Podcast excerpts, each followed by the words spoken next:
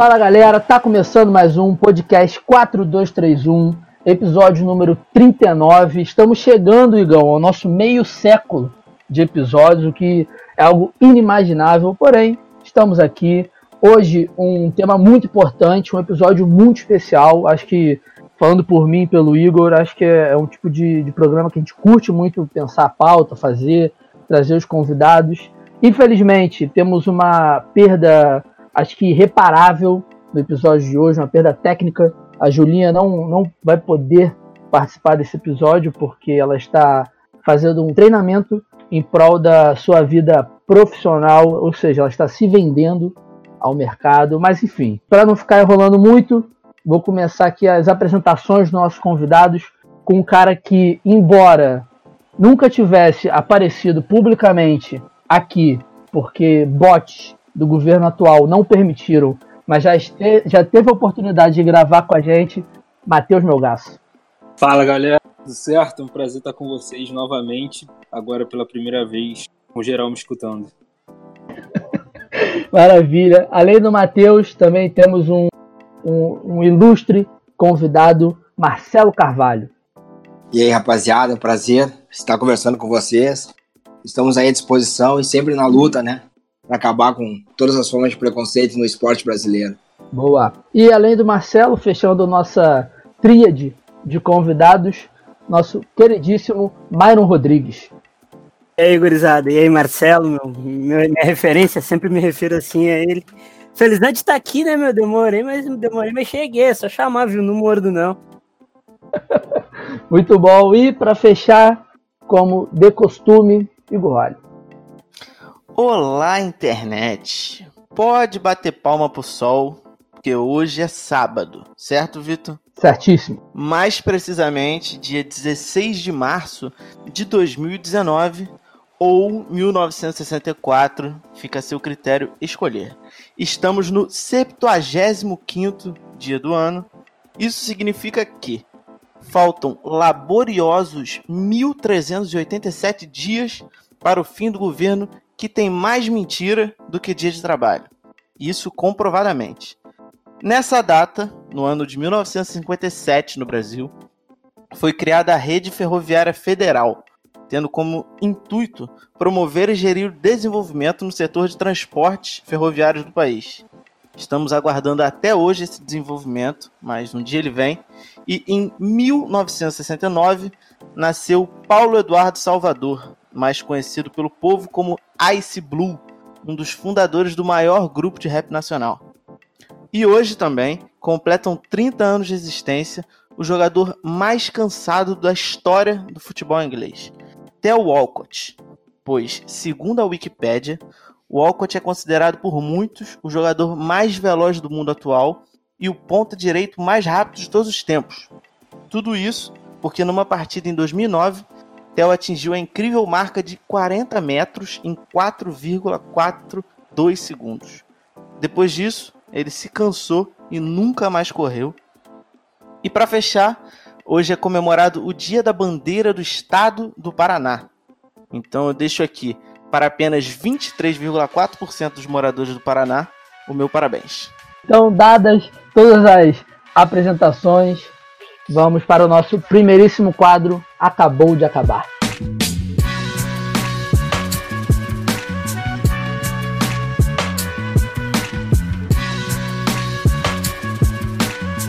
Acabou de acabar dessa semana, semana movimentadíssima, igual a semana passada, né? Semana Champions League, Libertadores, Copa do Brasil, Campeonato Estadual, Segunda Divisão da Inglaterra, aconteceu absolutamente tudo nessa semana.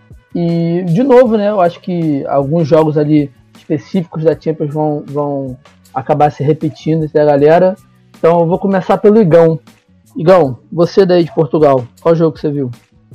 É, então, eu vou deixar os jogos da Champions, etc, para essa galera que tá aqui comentar e tal, porque essa semana eu assisti um jogo apenas, que foi Benfica e Belenenses, que era o era a chance do o Benfica ganhou do Porto no Dragão, né? Era a chance de abrir a vantagem ou pelo menos manter essa vantagem. E eles deram uma escorregada que meu amigo, eu acho que o nosso ouvinte Sérgio Ingrácia ele deve estar em casa se lamentando até agora. Que foi o primeiro gol foi eles, eles o jogo começou no segundo tempo, ele estava 0 a 0 Segundo tempo, o Benfica abriu 2 a 0 Em questão de 3, 4 minutos, o Belenense empatou. Foi uma falha bizarra do goleiro, um golpe de vista também. Foi uma bola cruzada na área, aquela bola que o goleiro não faz ideia se alguém vai meter a cabeça, se alguém vai fazer alguma coisa. Ele, quando a bola passou, ele... golpe de vista é a palavra bonita para frangaço, né? É, é, ele achou que a bola ia para fora, mas a bola entrou na gaveta. E o segundo gol foi três minutos depois, uma parada inacreditável, que é o, o Rubem Dias, que é o zagueiro do Benfica, que eu acho fantástico. Ele foi. Ele se viu ali, ele, o goleiro, ele pensou em recuar, mas não conseguiu recuar. E aí o, o atacante do Belenenses também finalizou bem demais com efeito, empatou o jogo. E no finalzinho do jogo, o Belenenses teve um jogador expulso também, mas foi uma escorregada fenomenal. É, eu acho que, mas e, e, além dos jogos que aconteceram em Portugal, o principal acabou de acabar de Portugal não é jogo nenhum, né, Igão? Por quê? Porque Éder Militão foi vendido para o Real Madrid. Caralho, nem me fala, cara. Mas eu tô feliz, tô feliz. Eu falei, eu comentei isso no grupo, a gente. Você sempre abre esse espaço aqui pra gente falar do grupo do WhatsApp. Se você não tá lá, pode entrar e fazer parte. Eu tô feliz, cara. O, o, o, sorriso do Éder Militão é o meu sorriso, então. eu descobri, eu, eu, descobri em pesquisas internas aqui, porque o Éder Militão ele foi pego, eu já comentei aqui, numa boate aqui do Porto. Descobri qual é essa boate, é a boate Escada, que tem uma fama um pouco complicada aqui pelo Porto. Fama de quê? Fama de ser muito bem frequentada. Ah, muito bom. E, enfim, já que o Igor abriu espaço, né, hoje mais cedinho, temos lá nosso grupão, WhatsApp.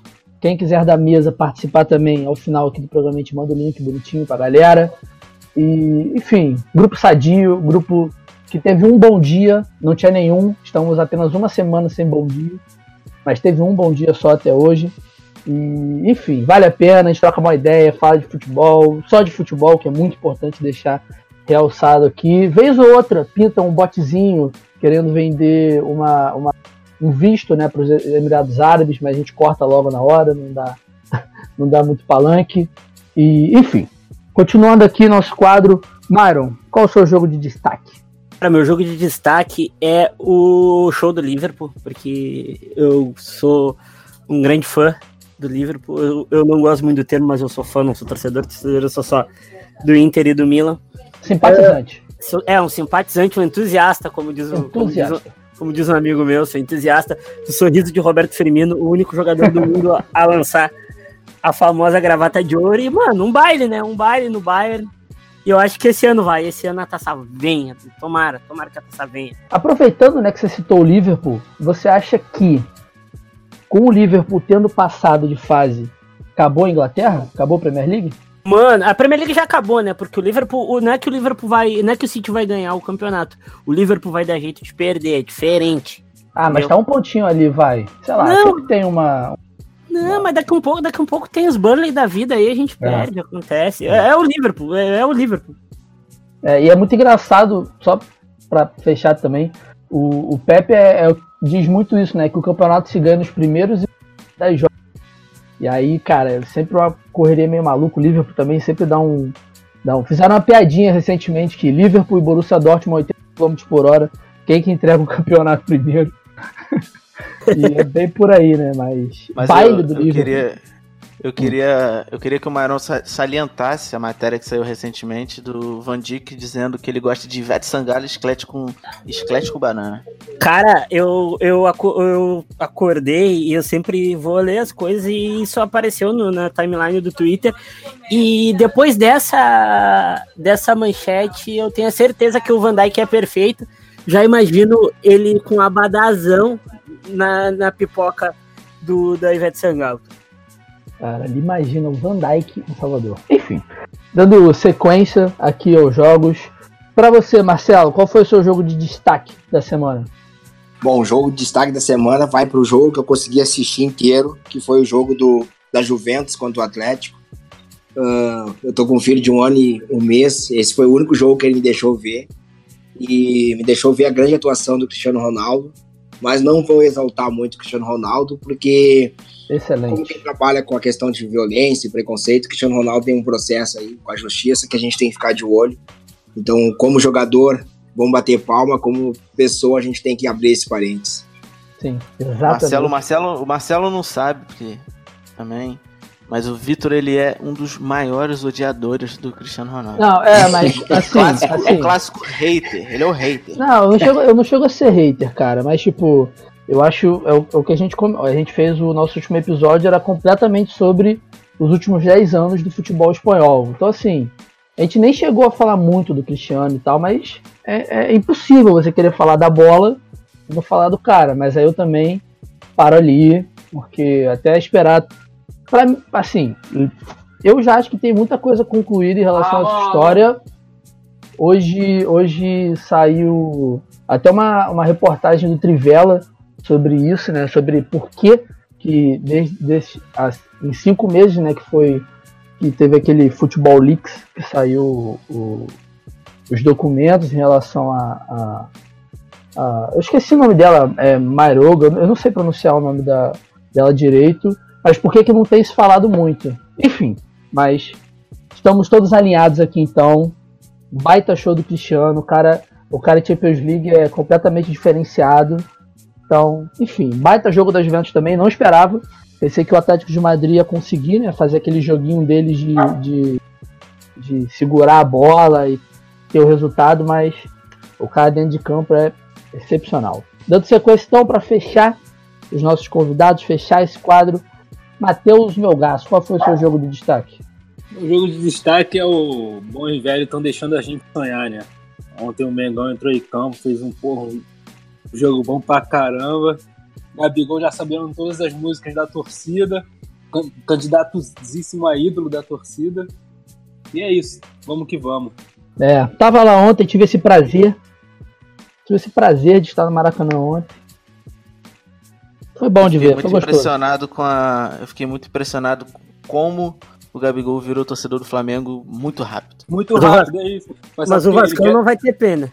O Gabigol é. quer virar. O Gabigol quer ser ídolo, mano. Ele tá com, vontade de ser ídolo mesmo, entendeu? Então o cara tá abraçando o, o, o time, a torcida, enfim, tem tudo pra dar certo. É, mas tem que ganhar também a porra do título, que não adianta, não aguento mais Fábio Luciano ídolo. Não existe isso, mas enfim. Não, é, não, não existe. Vou falar né? disso aqui. Não vou falar disso aqui. O Vascão não vai ter pena, é isso que eu quero avisar. É, Vascão não vai ter pena, tô vendo já isso. Enfim, então, acho que os meus jogos de destaque, né, o meu jogo de destaque também ficou muito jogo do Flamengo, né, porque sempre, sempre bom ir ao Maracanã, o Flamengo jogando bem, primeiro jogo decente desse time no ano. E, obviamente, Champions League, não só o, os jogos que a gente citou, né, Juventus, e, e Bayern de Munique, Liverpool, tal. o próprio Barcelona, gol de 5 a 1 Manchester City sapecou o Schalke, que já era um pouco esperado, né? Até porque o Schalke da temporada passada não é mais o mesmo Schalke dessa temporada. E, enfim, acho que é por isso hoje, hoje é por isso, né, no caso, a frase, vamos dar direto a bola para a nossa queridíssima pauta.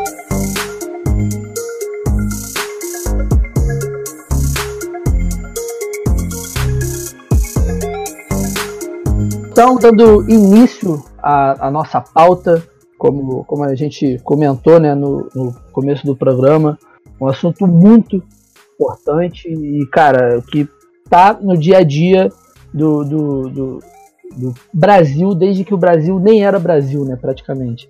E nada melhor do que a gente começar esse episódio falando com o Marcelo. O Marcelo, para quem não sabe, ele é, é o dono né, da página, posso dizer assim, Observatório Racismo, que o nome total é Observatório Racial Futebol.com.br, o site. E aí, para começar esse episódio aqui, pedir para o Marcelo explicar um pouco como ele chegou a começar esse site, esse perfil, de onde veio a ideia, o que ele fez antes disso também. E a partir daí a gente vai dando sequência no papo. Beleza, cara.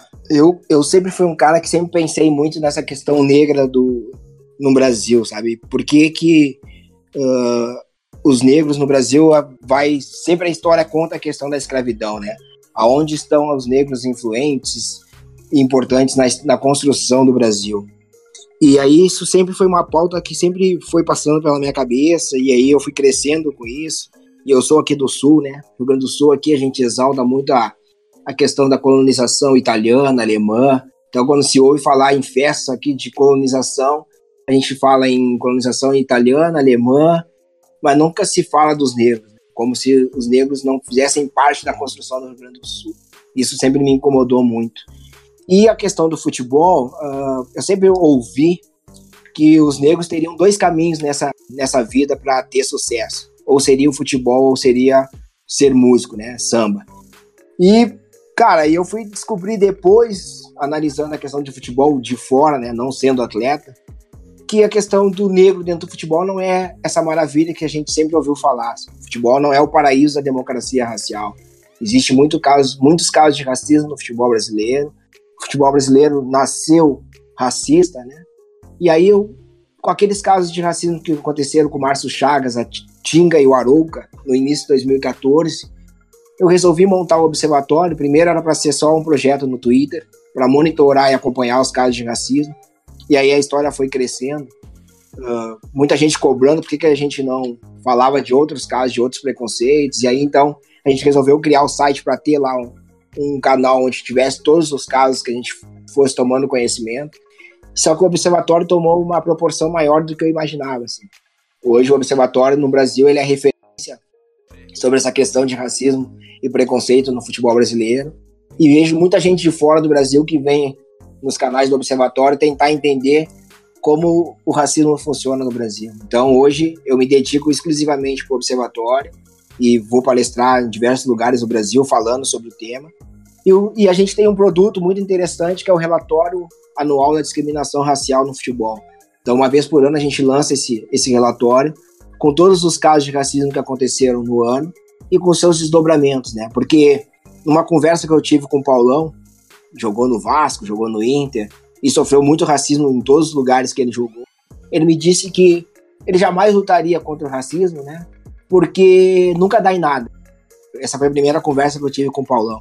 E aí eu mostrei para ele o trabalho do observatório, mostrei que alguns casos uh, houveram punição aos infratores, né? E aí, logo em seguida, a gente gravou um episódio uh, pro governo federal, na época não era esse governo que tá aí, e aí, nesse episódio, ele disse: Cara, minha cabeça mudou muito através do trabalho do Marcelo, porque ele me mostrou que a gente não pode silenciar, que a gente não pode ficar quieto, que a gente tem que lutar e que alguns casos de racismo são punidos. Então, basta que a gente lute. E isso me motivou a cada vez mais trabalhar com essa questão, né? Porque a gente fala uh, muito de racismo no futebol, a imprensa bate muito quando acontece um caso de racismo, mas quando os casos não acontecem, a gente não ouve falar mais. Nesse momento do Brasil hoje, em março de 2019, parece que o futebol brasileiro não, não tem a questão racial para ser debatida. E tem. Eu sempre digo, os incidentes de, de discriminação racial que acontecem nos estádios, eles são a ponta do iceberg. Porque se a gente parar para analisar onde estão os técnicos negros, aonde estão os dirigentes negros, aonde estão os presidentes de clubes negros. Então, o racismo no Brasil e no futebol ele é muito mais profundo e a gente não debate isso. Então, essa, essa é a ideia do trabalho do observatório. Uh, como é um trabalho voluntário, a gente sabe que a gente tem muito mais para fazer, mas sem dinheiro e sem parceria é muito mais difícil. Então, hoje a gente está mais ou menos estrito nessa questão de denúncia dos casos e monitoramento, mas a gente gostaria de ir além, gostaria de trabalhar com os clubes e fazer campanhas efetivas nos estádios, uh, conversando com os atletas, pedindo para os atletas darem seus depoimentos. Mas é muito difícil. A sociedade brasileira colocou na cabeça dos atletas que eles não sofrem racismo, que o atleta, o atleta de futebol vive num outro diferente.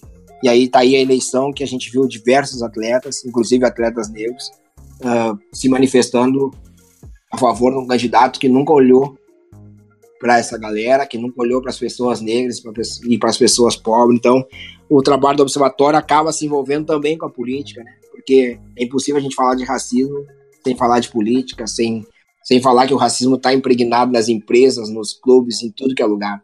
Não existe um lugar no Brasil, na sua estrutura, que ele não, tenha, não esteja contaminado pelo racismo. Em resumo, é esse trabalho do observatório e a gente está tentando evoluir. Há muito custo, a gente vai batendo nas portas. No passado, o Bahia nos recebeu, a gente fez alguns trabalhos com eles e acredita que esse ano a gente vai conseguir fazer outras coisas. Mas é isso aí, né? O racismo no Brasil, quando ele acontece, todo mundo quer falar sobre ele. Depois, quando ele não é pauta, ninguém mais quer falar e parece que a gente está vivendo um paraíso da democracia racial. Você tocou em alguns pontos muito, muito interessantes que, assim, a, a, parte de. O futebol é extremamente político, né? Algo que a gente fala bastante que o futebol nada mais é do que um reflexo. E porque, enfim, é muito popular, mexe com muita coisa, então tudo que acontece fora daqueles. Vamos botar de uma forma bem, bem simplista, assim, simplória. Tudo que acontece fora daqueles 90 minutos dentro do estádio, óbvio que vão para dentro do estádio também, mesmo que seja naqueles 90 minutos, e enfim, a gente sabe que não é só isso. E outro ponto muito importante também, que eu vou até passar essa, essa bola para o Igor, porque uma das motivações da, da pauta em si é exatamente um, uma, uma reportagem que saiu na Folha de São Paulo, que o Observatório também, também publicou, né, republicou, fez o repasse da, da, dessa reportagem, que fala sobre a ausência dos treinadores negros no futebol paulista, no caso. E, enfim, a reportagem destrincha que apenas três dos 48 times que disputam as três principais divisões de São Paulo têm um técnico negro. E eu passo isso para o Igor por quê? Porque quando surgiu essa ideia dessa pauta, ele, ele enfim, ele que, que meio que, que, conduziu né, a construção disso tudo, então talvez fique melhor do que eu tentar dar esse segundo pontapé em relação a isso. Na verdade, essa, essa pauta surgiu, é, acho que foi no, no começo, no, no, final do ano passado, é, porque eu e o Vitor a gente tem, tem a mania de ficar debatendo as Aliás, coisas. essa pauta ah. surgiu há muito tempo. Há muito tempo. É, antes mesmo do programa, antes mesmo de fazer o programa, eu lembro especificamente desse dia que o Igor falou assim pra mim. Acho que o, o principal, acho que, que ou era sobre o Cristóvão ou era sobre o Jaime de Almeida na época. É, então, não, na verdade, isso. na verdade, tudo começou porque eu sou um grande entusiasta, quer dizer, eu me tornei um grande entusiasta do Cristóvão Borges depois que eu fui no show do Mano Brown, no Circo Voador do e quando eu olhei para cima, tava Cristóvão Borges e sua família curtindo o som do Mano Brown. Não só curtindo, comecei... ele estava naquela mesma posição que ele Exato. na Exato, beira, na do, beira do gramado, de braços cruzados e balançando a cabeça. Um repão, e esse dia também teve a presença ilustre de Regina Casé. Esse dia foi maravilhoso, Igor. Sim. E o Cristóvão foi um dos caras que, que fez o Kennedy jogar bola também, que eu, eu gostava muito do trabalho do Cristóvão e eu sempre bati na tecla que o, o Cristóvão, e até ele mesmo já deu algumas entrevistas falando que, exatamente, ele sofria muito preconceito e eu acho que a, própria questão do, do Andrade no Flamengo e o Jaime. E, e foi da onde surgiu a motivação da gente, da gente criar essa pauta e trazer esse assunto, que é essa ausência dos técnicos negros no futebol. E, e, o Marcelo tocou num ponto muito interessante que eu acho que é de fato o fator principal, que é a ausência de dirigentes e de, de pessoas dentro do clube que possam dar voz para esse tipo de para esse profissional, sabe? Eu tenho um caso recente do Tinga. O Tinga ele se tornou dirigente, é um, do, é um dos únicos que eu me lembro. E ele conta que um clube grande, ele não revelou qual, numa entrevista ao Pilhado, é, fez um convite a ele, mas sugeriu que ele cortasse os dreads, por exemplo. E aí ele descartou a oferta e foi, foi trabalhar no Cruzeiro. Mas é isso, eu queria ouvir do, do, do Marcelo e do, do, restante da mesa o quão é importante essa presença, além ali na, na beira do, do gramado, dentro dos clubes, um dirigente, um diretor de futebol, alguém que, que pense o futebol fora das quatro linhas.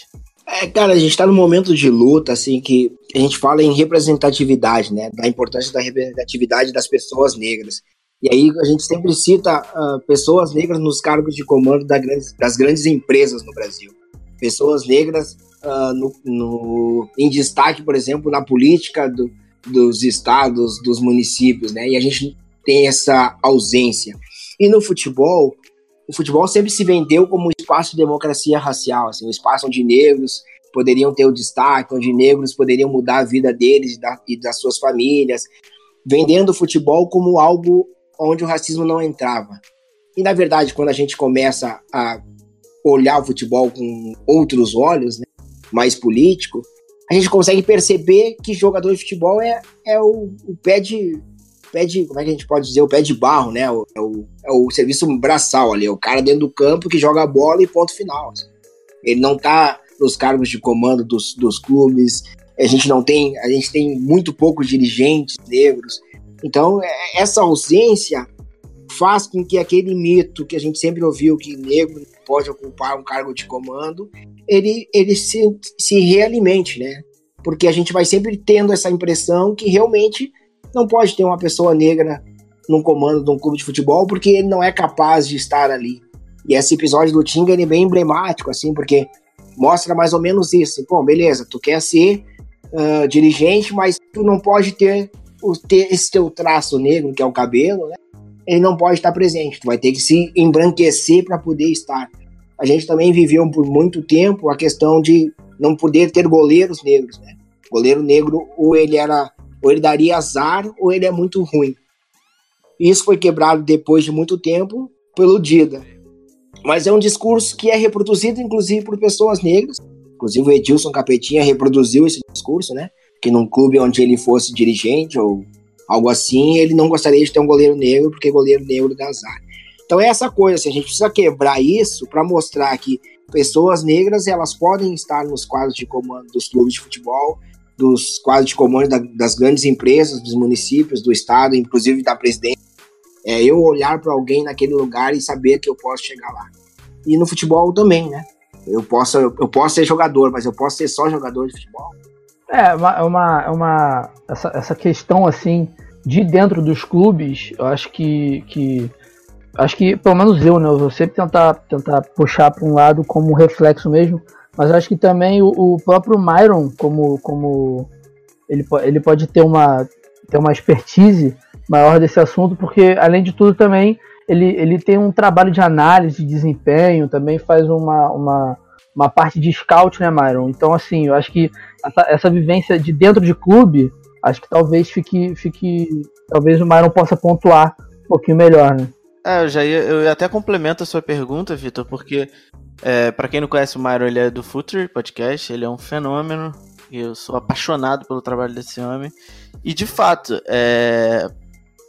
eu queria entender que, que fica evidente, por exemplo, que hoje em dia a gente vê grandes ex-jogadores ou até ex-jogadores que se tornam técnicos. Eu acho que isso para o negro no futebol, um acadêmico, uma pessoa que não veio, é, é, não veio ali como o Marcelo falou da, da força braçal de jogar, alguém que estude o futebol, a probabilidade desse cara chegar é muito, muito menor. Ah, fenômeno é vocês, tá? E, cara, a gente. Eu, eu sou um cara que bate muito nesse, nesse negócio na, no, na análise que o jogador negro ele é visto como uma força motora sempre. Ele não tem intelecto de jogo, entendimento de jogo. A gente pode pegar um exemplo histórico do Sidorf, por exemplo. O Sidorf é um dos, um dos jogadores mais dominantes da Europa na década passada, é um dos jogadores mais completos que a Holanda já teve e se a gente for pegar qualquer lista de grandes meio-campistas, o Sidorf nunca tá. E a gente sabe por quê, porque a gente sabe por quê. E, e nos clubes tem um, um, um capítulo no Soccernomics que diz que eles preferem os loiros.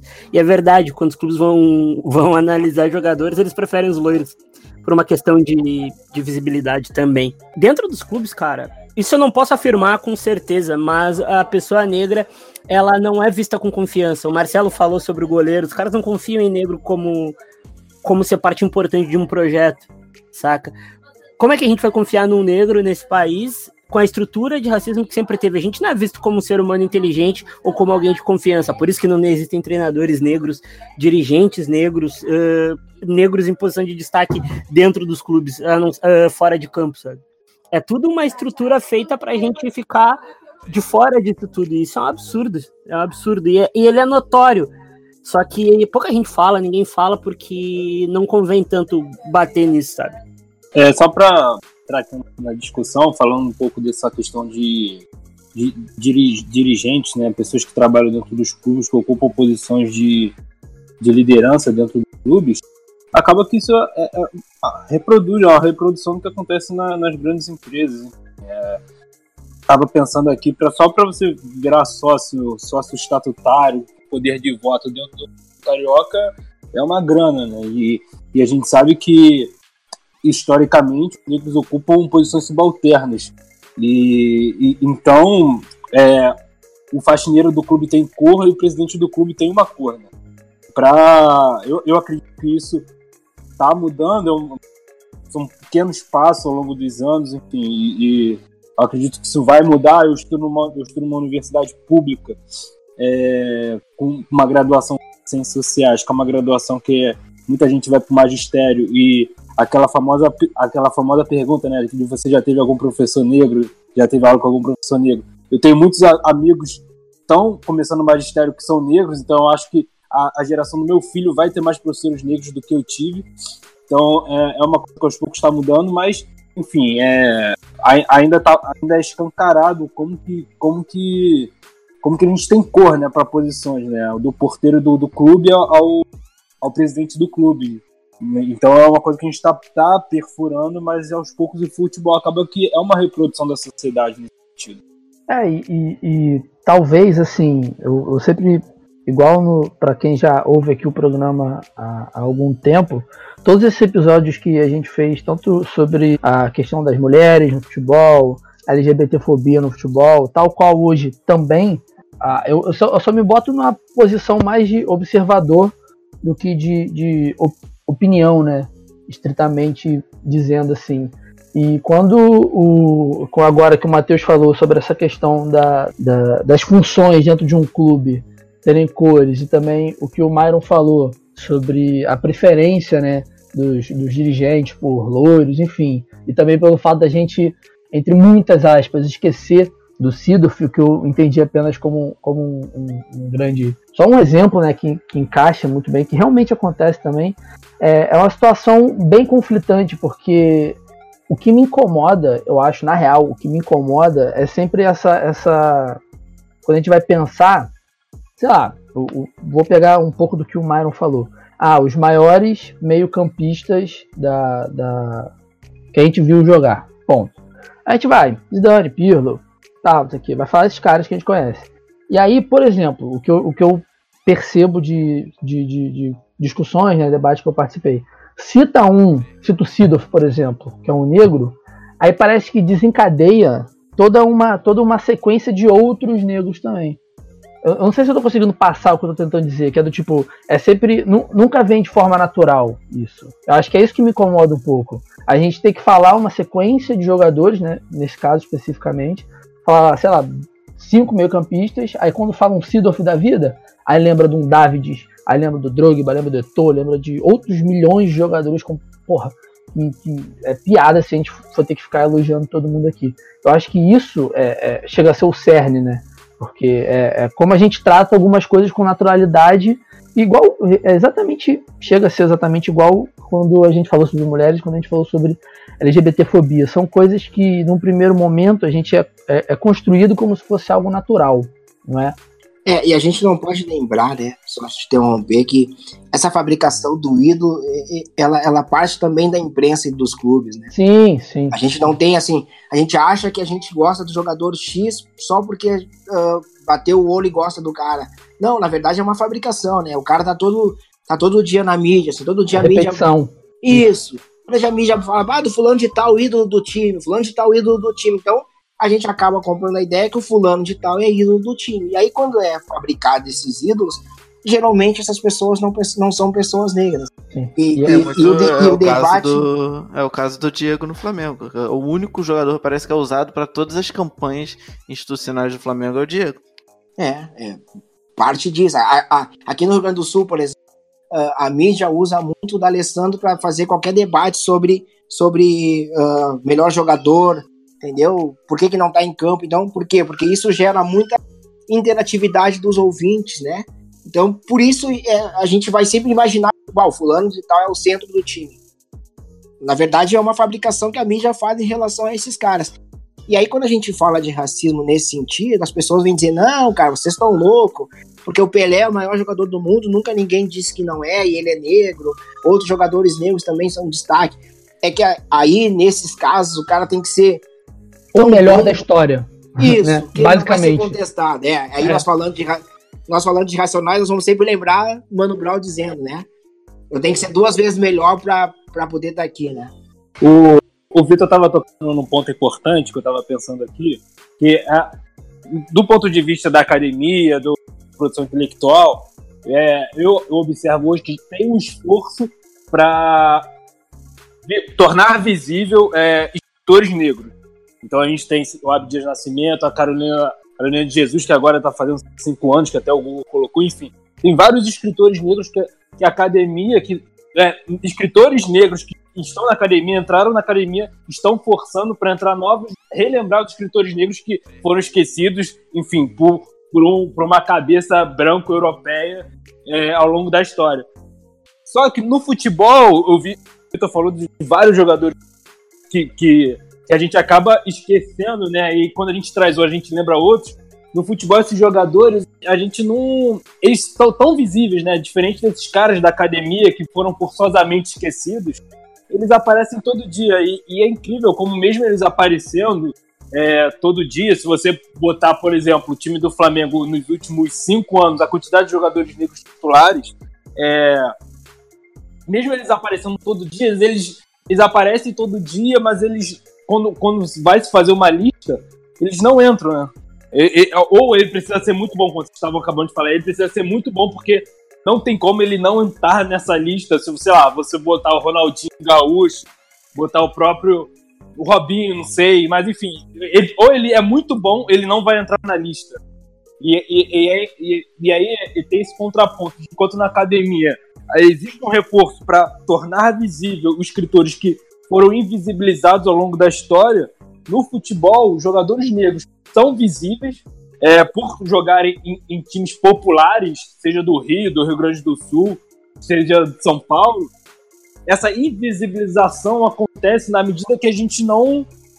A gente, na medida que ele não é o melhor, né? Porque ele precisa ser o melhor para estar tá na lista. Porque senão ele é igual ao Pirlo, ele é igual a Fulano de Tal, e a, enfim, aí o Pirlo entra numa lista top 3 e o Sidorf não entra. Entende o que eu quero dizer? Correto, correto. E a gente trazendo isso para os treinadores, né? Uh, eu não vou citar nome aqui, mas a gente tem hoje, na atualidade, dois treinadores que são. Eu não posso dizer que eles são ruins, mas os últimos trabalhos dos caras são péssimos. Os caras ficam dois, três meses no clube, o clube, quando ele, quando ele sai do clube, o clube tá beirando a zona de rebaixamento. E os caras estão aí, trocando de clube. Né? Os caras não são negros, estão aí trocando de clube. Enquanto treinadores negros estão aposentados por um trabalho, por um trabalho ruim. É só a gente pegar e. É só a gente pegar e ver a criticar o Roger Machado, por exemplo. É que vocês não são aqui do Rio Grande do Sul. As pessoas pegavam muito no pé do Roger Machado por ele ter um jeito meio professoral de falar um negro intelectual, uma coisa legal de se ver, um cara com intelecto. É, e ele era muito mal visto pela imprensa. Ele era mal visto. Ele fala muito bonito, como diziam. Ele não diz a linguagem do boleiro. Mas aí entra um outro, entra um outro negócio, porque o, o boleiro tá lá todo dia. Uh, o boleiro entende tudo que o treinador quer falar, mas o jornalista, na sua maioria branco, muito letrado, talvez não tão letrado quanto os treinadores. Ele não, ele não faz o mínimo esforço para querer entender. Aí na segunda, terceira derrota começa a dizer que não é aquilo tudo. É uma é uma vontade sistemática de se fritar treinadores e quando o treinador é negro a fritura é muito mais rápida. O fogo fica mais alto na análise e isso é tenebroso, porque a gente está falando de humanos que trabalham, que estão sujeitos a erro, mas a gente nota que alguma, alguns apontamentos a treinadores negros são feitos de forma muito forçosa. O Cristóvão tá fora do mercado. Ninguém quer o Cristóvão na Série A, quase. Eu já conversei com um cara na Copa Ipiranga, e ele é empresário, e ele anda na bola há mais de 20 anos aí. E ele me falou de um treinador, que eu não vou dizer o nome, que nunca treinou na Série A e é, indicaram ele pro Vasco, pediram, ah, a gente quer um treinador barato aqui. A gente quer um treinador barato e bom. E levaram o nome desse treinador, aí dois dias depois voltou a resposta: ó, oh, a maioria do conselho não quer, e de quem tá perto do futebol, porque ele é negro e não tem como ficar aqui, porque não vão gostar. Isso é num clube de Série A. É um clube de Série A, sabe?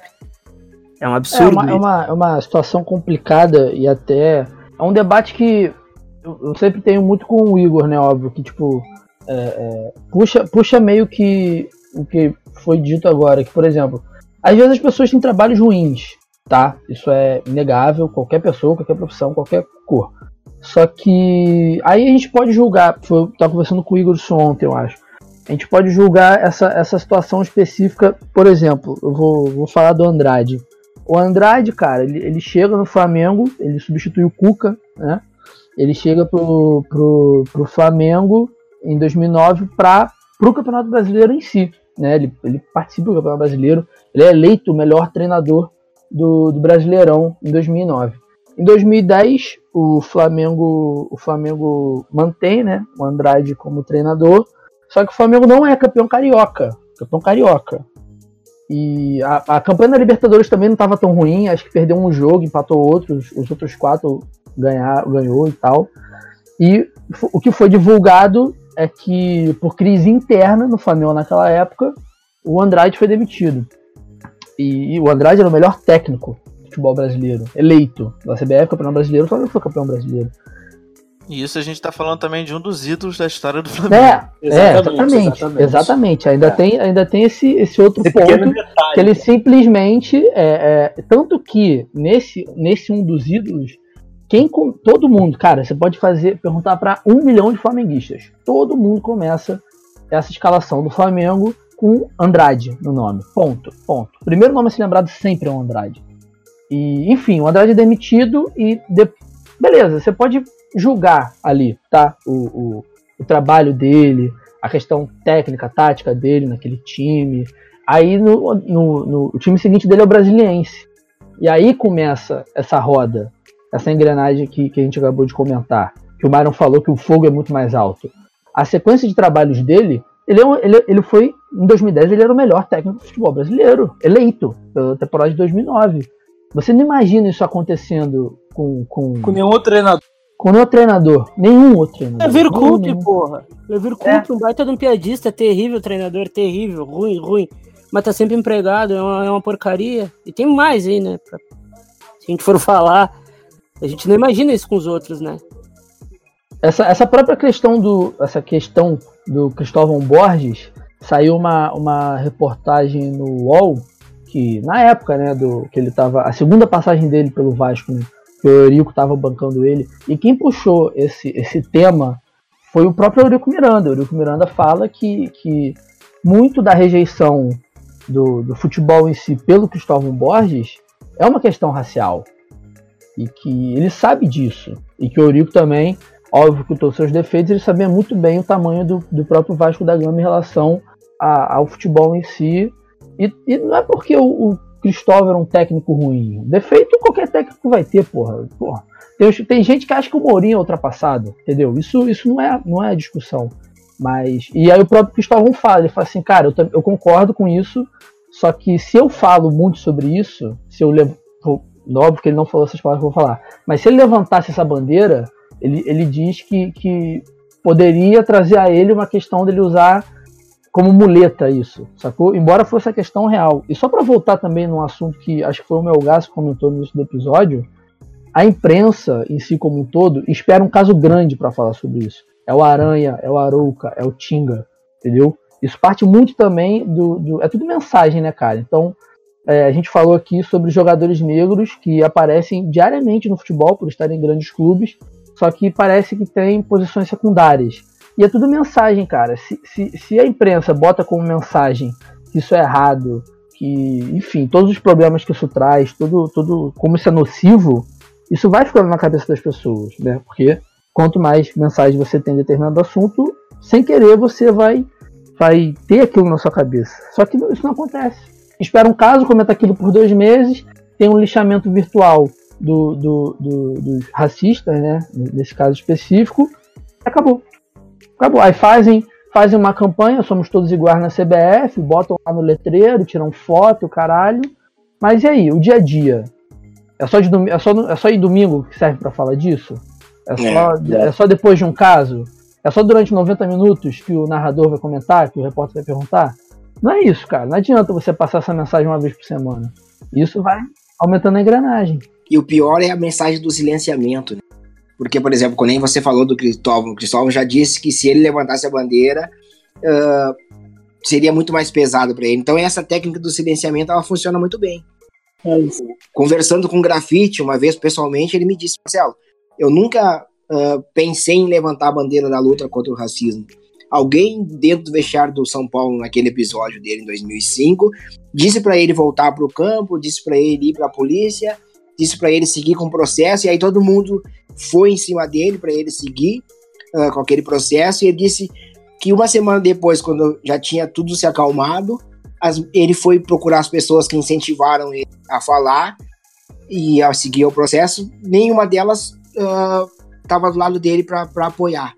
E num segundo momento, quando ele insistiu com a história, disseram para ele, pô, deixa para lá, já passou, entendeu? Então é essa técnica do silenciamento, ela é perversa, porque qualquer pessoa que levante essa bandeira da luta racial, ela tende a ser silenciada no Brasil, assim. Se não for silenciada com aquela coisa do, do a gente tentar acabar com a história da pessoa, vai acontecer que nem a Marielle, né? aproveitando que hoje faz um ano da morte dela, vai ser, vai ser feito que nem ela, assim, ah, eu não tenho medo de vocês tentarem me silenciar. Então tá, então elas vão tentar te silenciar de outra forma. Então, a oportunidade que eu tive de jogadores negros, eles me dizem isso, assim, cara, é muito difícil a gente levantar uma bandeira, essa bandeira, porque uh, a gente não quer ficar taxado como o cara que só fala de racismo. Como se fosse ruim falar de racismo, entendeu? É. Que aí acaba que levanta, acaba estigmatizando o cara com a preto raivoso, a preta raivosa, que só fala de racismo. E, e, e, o que a gente tá vendo muito, eu não sei quem aqui assiste Big Brother, só um parênteses. Eu, eu assisto. Eu, eu sou entusiasta. Cara, a, a Gabi, cara, o, o Rodrigo conversando com a Gabi e, em algum momento, algumas semanas atrás, é, ele falando, cara, eu, eu, não quero que você fique com estigma de, de preta raivosa dentro da casa, justamente porque uma negra que levanta pautas sobre negritude, que corrige e que fala, ela vira chata e a negra raivosa do rolê, sabe? Isso. Mas isso, mas isso também, só para só aumentar e fechar, isso é uma, é uma. É padrão, né? tanto com negros como mulheres com feminismo, como sim, uhum, sim, sim, LGBT. Sim, sim. Quando a pessoa levanta a própria bandeira, que é o que ela vive, que é o que ela sofre, que é o que ela quer que acabe, isso volta contra ela. É aquela feminista chata, que não isso. transa, é, é, o, é, o, é, o, é o viado também, que, que só quer aparecer porque é viado, quer mostrar que é viado pra todo mundo, é o negro que é o preto raivoso. Então, assim, é um padrão. E sabe o que é o pior? A, a, gente, a, gente, a gente consegue enxergar isso. A gente vê isso. Só que, cara, eu, eu sei lá, eu sempre boto muito na, na, na questão da imprensa, cara, porque é um papel, é um papel muito importante, cara. Repetição de mensagem, isso. Repetição isso. de mensagem. Ponto. Então, se quem tem o poder da mensagem, sei lá, falar da Globo é muito fácil, né? Porque é o maior que a gente tem. E a Globo também, a, a, não é a equipe da TV, que também é um outro assunto que a gente pode falar que é sobre negros na, na imprensa, negros que, que, que têm. Posição de destaque, né? É, essa posição de destaque. Não é sendo Produzir chefe, mensagem. Assim, é um repórter que aparece todo dia, Isso. um repórter que fala sobre todo dia. Então, e, e, a equipe da Globo como um todo, né? Porque quem tá na TV não é só o câmera e o repórter, que ela tem toda uma equipe imensa, é composta, entendeu? É, é, é cara, para mim, sempre vai bater no caso da, da da mensagem e, e, e, repetição. E quando pega casos específicos dessas bandeiras levantadas, e aí volta contra. E, e isso também vai entrar numa, numa pergunta que, que aí cabe até pro Myron, que está um pouco dentro desse, desse mundo esportivo também, o próprio Marcelo, que como hoje em dia, né, eu digo explicitamente hoje, 2019, 2018, nos últimos anos, como isso tem mudado em relação aos, aos próprios jogadores, ao proporcionamento, embora vários tivessem se postado ao lado do, do, do, do, do Bolsonaro, que enfim, tem um milhão de, de questões diversas, diversas não, né, contrárias realmente em relação a isso. Eu, eu costumo dizer que eu até fiz uma metáfora uma vez que foi eu até tirei do, do documentário do Jay Simpson porque quando o jogador é muito fácil para o jogador ser, ser direito e ser conservador no, no, no, futebol brasileiro. Porque tu tá lá num ambiente totalmente heterotop, porque um jogador se assumir gay é um absurdo, sabe? Tu tá ali naquele ambiente danoso. E muitos são, né? Muito, muitos são. Muito, Só que para assumir. É guerra, não dá, não dá, não vai jogar em lugar nenhum. Tu tá, é, ali, no, tu tá ali num ambiente extremamente religioso, porque o jogador brasileiro, o jogador brasileiro tem, parece que se não rezar, não vai ganhar o jogo nem a pau. Aí ali tu vai sendo abraçado. Tu vai sendo abraçado. Aí tu ganha o teu dinheiro que tu nunca teve. Você não vai mais pensar. Você não vai mais pensar como negro. Quando te acontecer alguma coisa, você vai pensar no que tu tenha na tua propriedade. Aí você já começa a ver um cara que tem aquela, aquele negócio religioso, odeia gay e que defende a propriedade e quer te dar uma arma para tu dar um tiro num bandido. Você já não é mais negro, entendeu? Você é um, você é um cara que vai defender essa propriedade. Isso a gente vê de monte aí, mano. E o, e o O.J. Simpson é meio que, que, que a prova disso, né? Ele, ele meio que largou tudo, ele, ele começou a viver como um branco, rico, heterotop. Ah, é. E, e vocês falando disso, eu lembro muito do Fanon, que é um é um, teó, é um, é um teórico africano que ele escreve, pô, tem um livro muito bom dele. O Fá não é haitiano. Isso, é. E aí ele escreve, ele escreve muito bom, que é peles, peles negras de máscaras brancas. Que ele vai, ele vai estudar os caras africanos que vão pra, pra França e, e, e acaba. E ele tem uma ele é psicólogo, então tem uma turma pegada psicorracial, se eu posso dizer assim e que ele vai estudar todos esses africanos que vão para a França se revestem de franceses mesmo, né? E, e, e acabam renegando, não diria renegando, mas é renegando de forma consciente toda aquela, toda aquela cultura africana. E, e, isso é muito parecido com o que acontece com os jogadores. E jogadores que, porque a gente está falando de futebol, né? Isso é, isso, isso é, muito parecido. Eu tava. Vocês estavam falando, eu tava lembrando também é, de como. E, eu quero escrever eu também quero escrever isso na, na minha conclusão, na minha tese, na minha dissertação, dissertação não, na minha monografia de ciências sociais, né? Como que nessa, nessa criação de ídolo, como que o, o, o ídolo negro, por exemplo, o Vinícius Júnior, ele saiu, ele foi embora muito cedo do Flamengo, né? mas não tinha ninguém no Maracanã quando o Vinícius Júnior jogasse, nenhum rubro-negro que era contra o Vinícius Júnior, seja por qualquer motivo fosse. Era o Vinícius Júnior, era a Prata da Casa, moleque do ninho, etc. Só que a gente sabe, né, todo esse processo do, de, do Mara, elitização do Maracanã e tudo mais, de, de, um embranquecimento do estádio, que a quantidade de preto no estádio vendo Vinícius Júnior era muito, muito pequena. A quantidade de branco vendo Vinícius Júnior era muito maior. E quantos Vinícius Júnior fora do Maracanã, esses mesmos brancos que enalteciam Vinícius Júnior, também não fechavam o vidro do carro, sabe? também não, também não afastavam. Quantos, quantos, é, quantas pessoas moram em condomínio que renegam a cidade aberta, né, por causa da violência, e renegando a cidade aberta, renegam o corpo negro que está nessa cidade, porque a violência da cidade, existe um corpo violento também, e esse corpo é o negro, então quantos corpos que, que de Vinícius Júnior são renegados, mas que dentro do Maracanã, ali quando entram, esses, essas mesmas pessoas criam nele um ídolo porque, enfim, o futebol tá revestido dessa paixão e tudo mais. Então, é, eu, eu, levanto essa hipótese a, que essa paixão escamoteia de alguma maneira esse racismo que o cara tem do, dentro, do, dentro do, do campo ali. Porque o, o, cara, o cara ali tá revestido de uma coisa muito maior, né? Que parece que a pele dele ali ele, ele não importa muito, porque o cara tá jogando pelo Flamengo. O cara é, muito, o cara é tão Flamengo que ele, ele não vê o cara ali como Vinícius Júnior um jogador negro vindo do, São, do subúrbio, da periferia de São Gonçalo, lá que ninguém, ninguém, os caras que estão no Maracanã, muitos ali nunca foram em São Gonçalo. Eu aposto que muitos não sabem nem onde é São Gonçalo. Mas, mas mano, você quer ver um negócio agora que o Vinícius Júnior saiu do Real Madrid? Quando falam dele mal. É um, ódio, é um ódio, é um ódio uhum. racial travestido de rivalidade. Ah, mas ele surgiu no Flamengo, a gente sabe que não é por isso.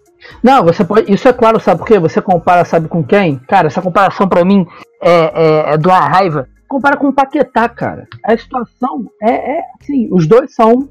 Os dois são assim, os moleque do ninho, pica e tal, caralho. Mas você não vê essa, essa, essa onda de falso, de falsa rivalidade quando é o Paquetá. Ah não, porque é adaptação tal, não sei o quê. Tem rivalidade com o Arthur? É, exatamente, do Grêmio. alguém, alguém, alguém, é ótimo, o Arthur é ótimo. Alguém já chamou. Eu gosto muito do Arthur, cara, jogadoraço. Alguém, alguém já chamou o Arthur, sei lá, diz um jogador meia-boca aí. Nunca chamaram, né? Por que, que o Vinícius, jogando que joga desde os 16 anos no profissional do Flamengo, era o melhor jogador do Flamengo na temporada passada. Ele fez. Ele era artilheiro da Libertadores quando ele saiu do Flamengo. Por que ele era chamado de Neguebinha? Ele, ele, era, ele era artilheiro, ele era artilheiro do Flamengo quando ele... Isso. Com 12 gols. E por que que o Arthur chama de novo Chave ele de Neguebinha?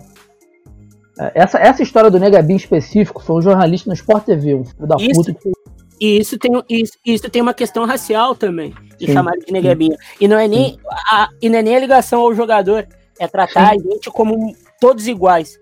Todos iguais. Exatamente, E isso é um absurdo, exatamente. sabe? Eu, eu, eu- Não, o próprio Arthur, o próprio Arthur ele tem uma passagem agora. Teve o aniversário do Neymar. Ele acabou, ele, ele, ele falou pro Beckler, eu acho, essa semana. Teve, ele teve, a- demais do Beckler.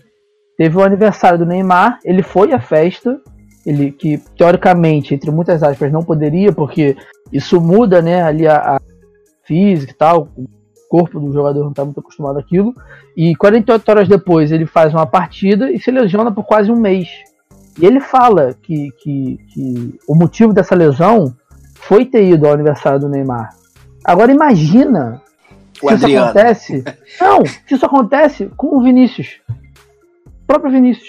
Se ele vai, ele, ele teve uma, uma lesão agora no tornozelo que nada em relação a. Foi coisa de jogo mesmo. Mas imagina, ele vai no aniversário de um amigo dele, que o clube O permitiu. próprio Neymar, porque- é, então, pode ir no aniversário do Neymar, que o- tudo foi permitido, condição médica, porque esses caras só fazem isso quando o clube permite.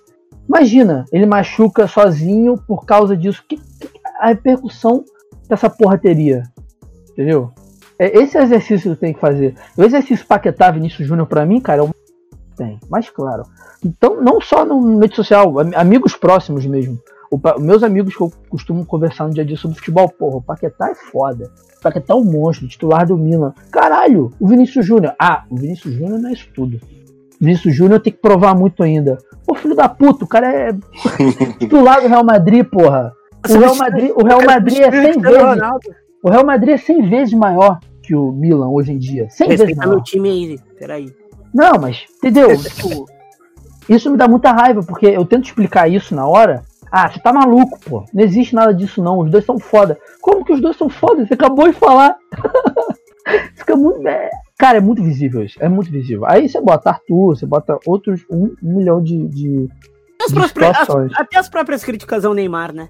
Ô, o Cantona, o Cantona, o Cantona que todo mundo trata como um ícone progressista no meio do futebol, chama ele de cabelo de miojo, cara. Vai tomar no cu, sabe? O pai do Neymar tinha que ter batido nele. Mesmo que é Bolsonaro, mas tinha que ter batido também. É, é uma situação muito complicada. O Neymar também, ele- e eu acho que envolve até um, um aspecto muito maior, né? Porque o Neymar é o Neymar. E talvez rola, rola, rola um, um- como eu posso dizer? Teve- há muito tempo atrás eu vi uma, não sei se foi um debate, foi uma reportagem, ou se foi apenas uma aula de, de ciência política na faculdade, falava sobre o, o embranquecimento do Ronaldo Fenômeno. Passou muito sobre isso também.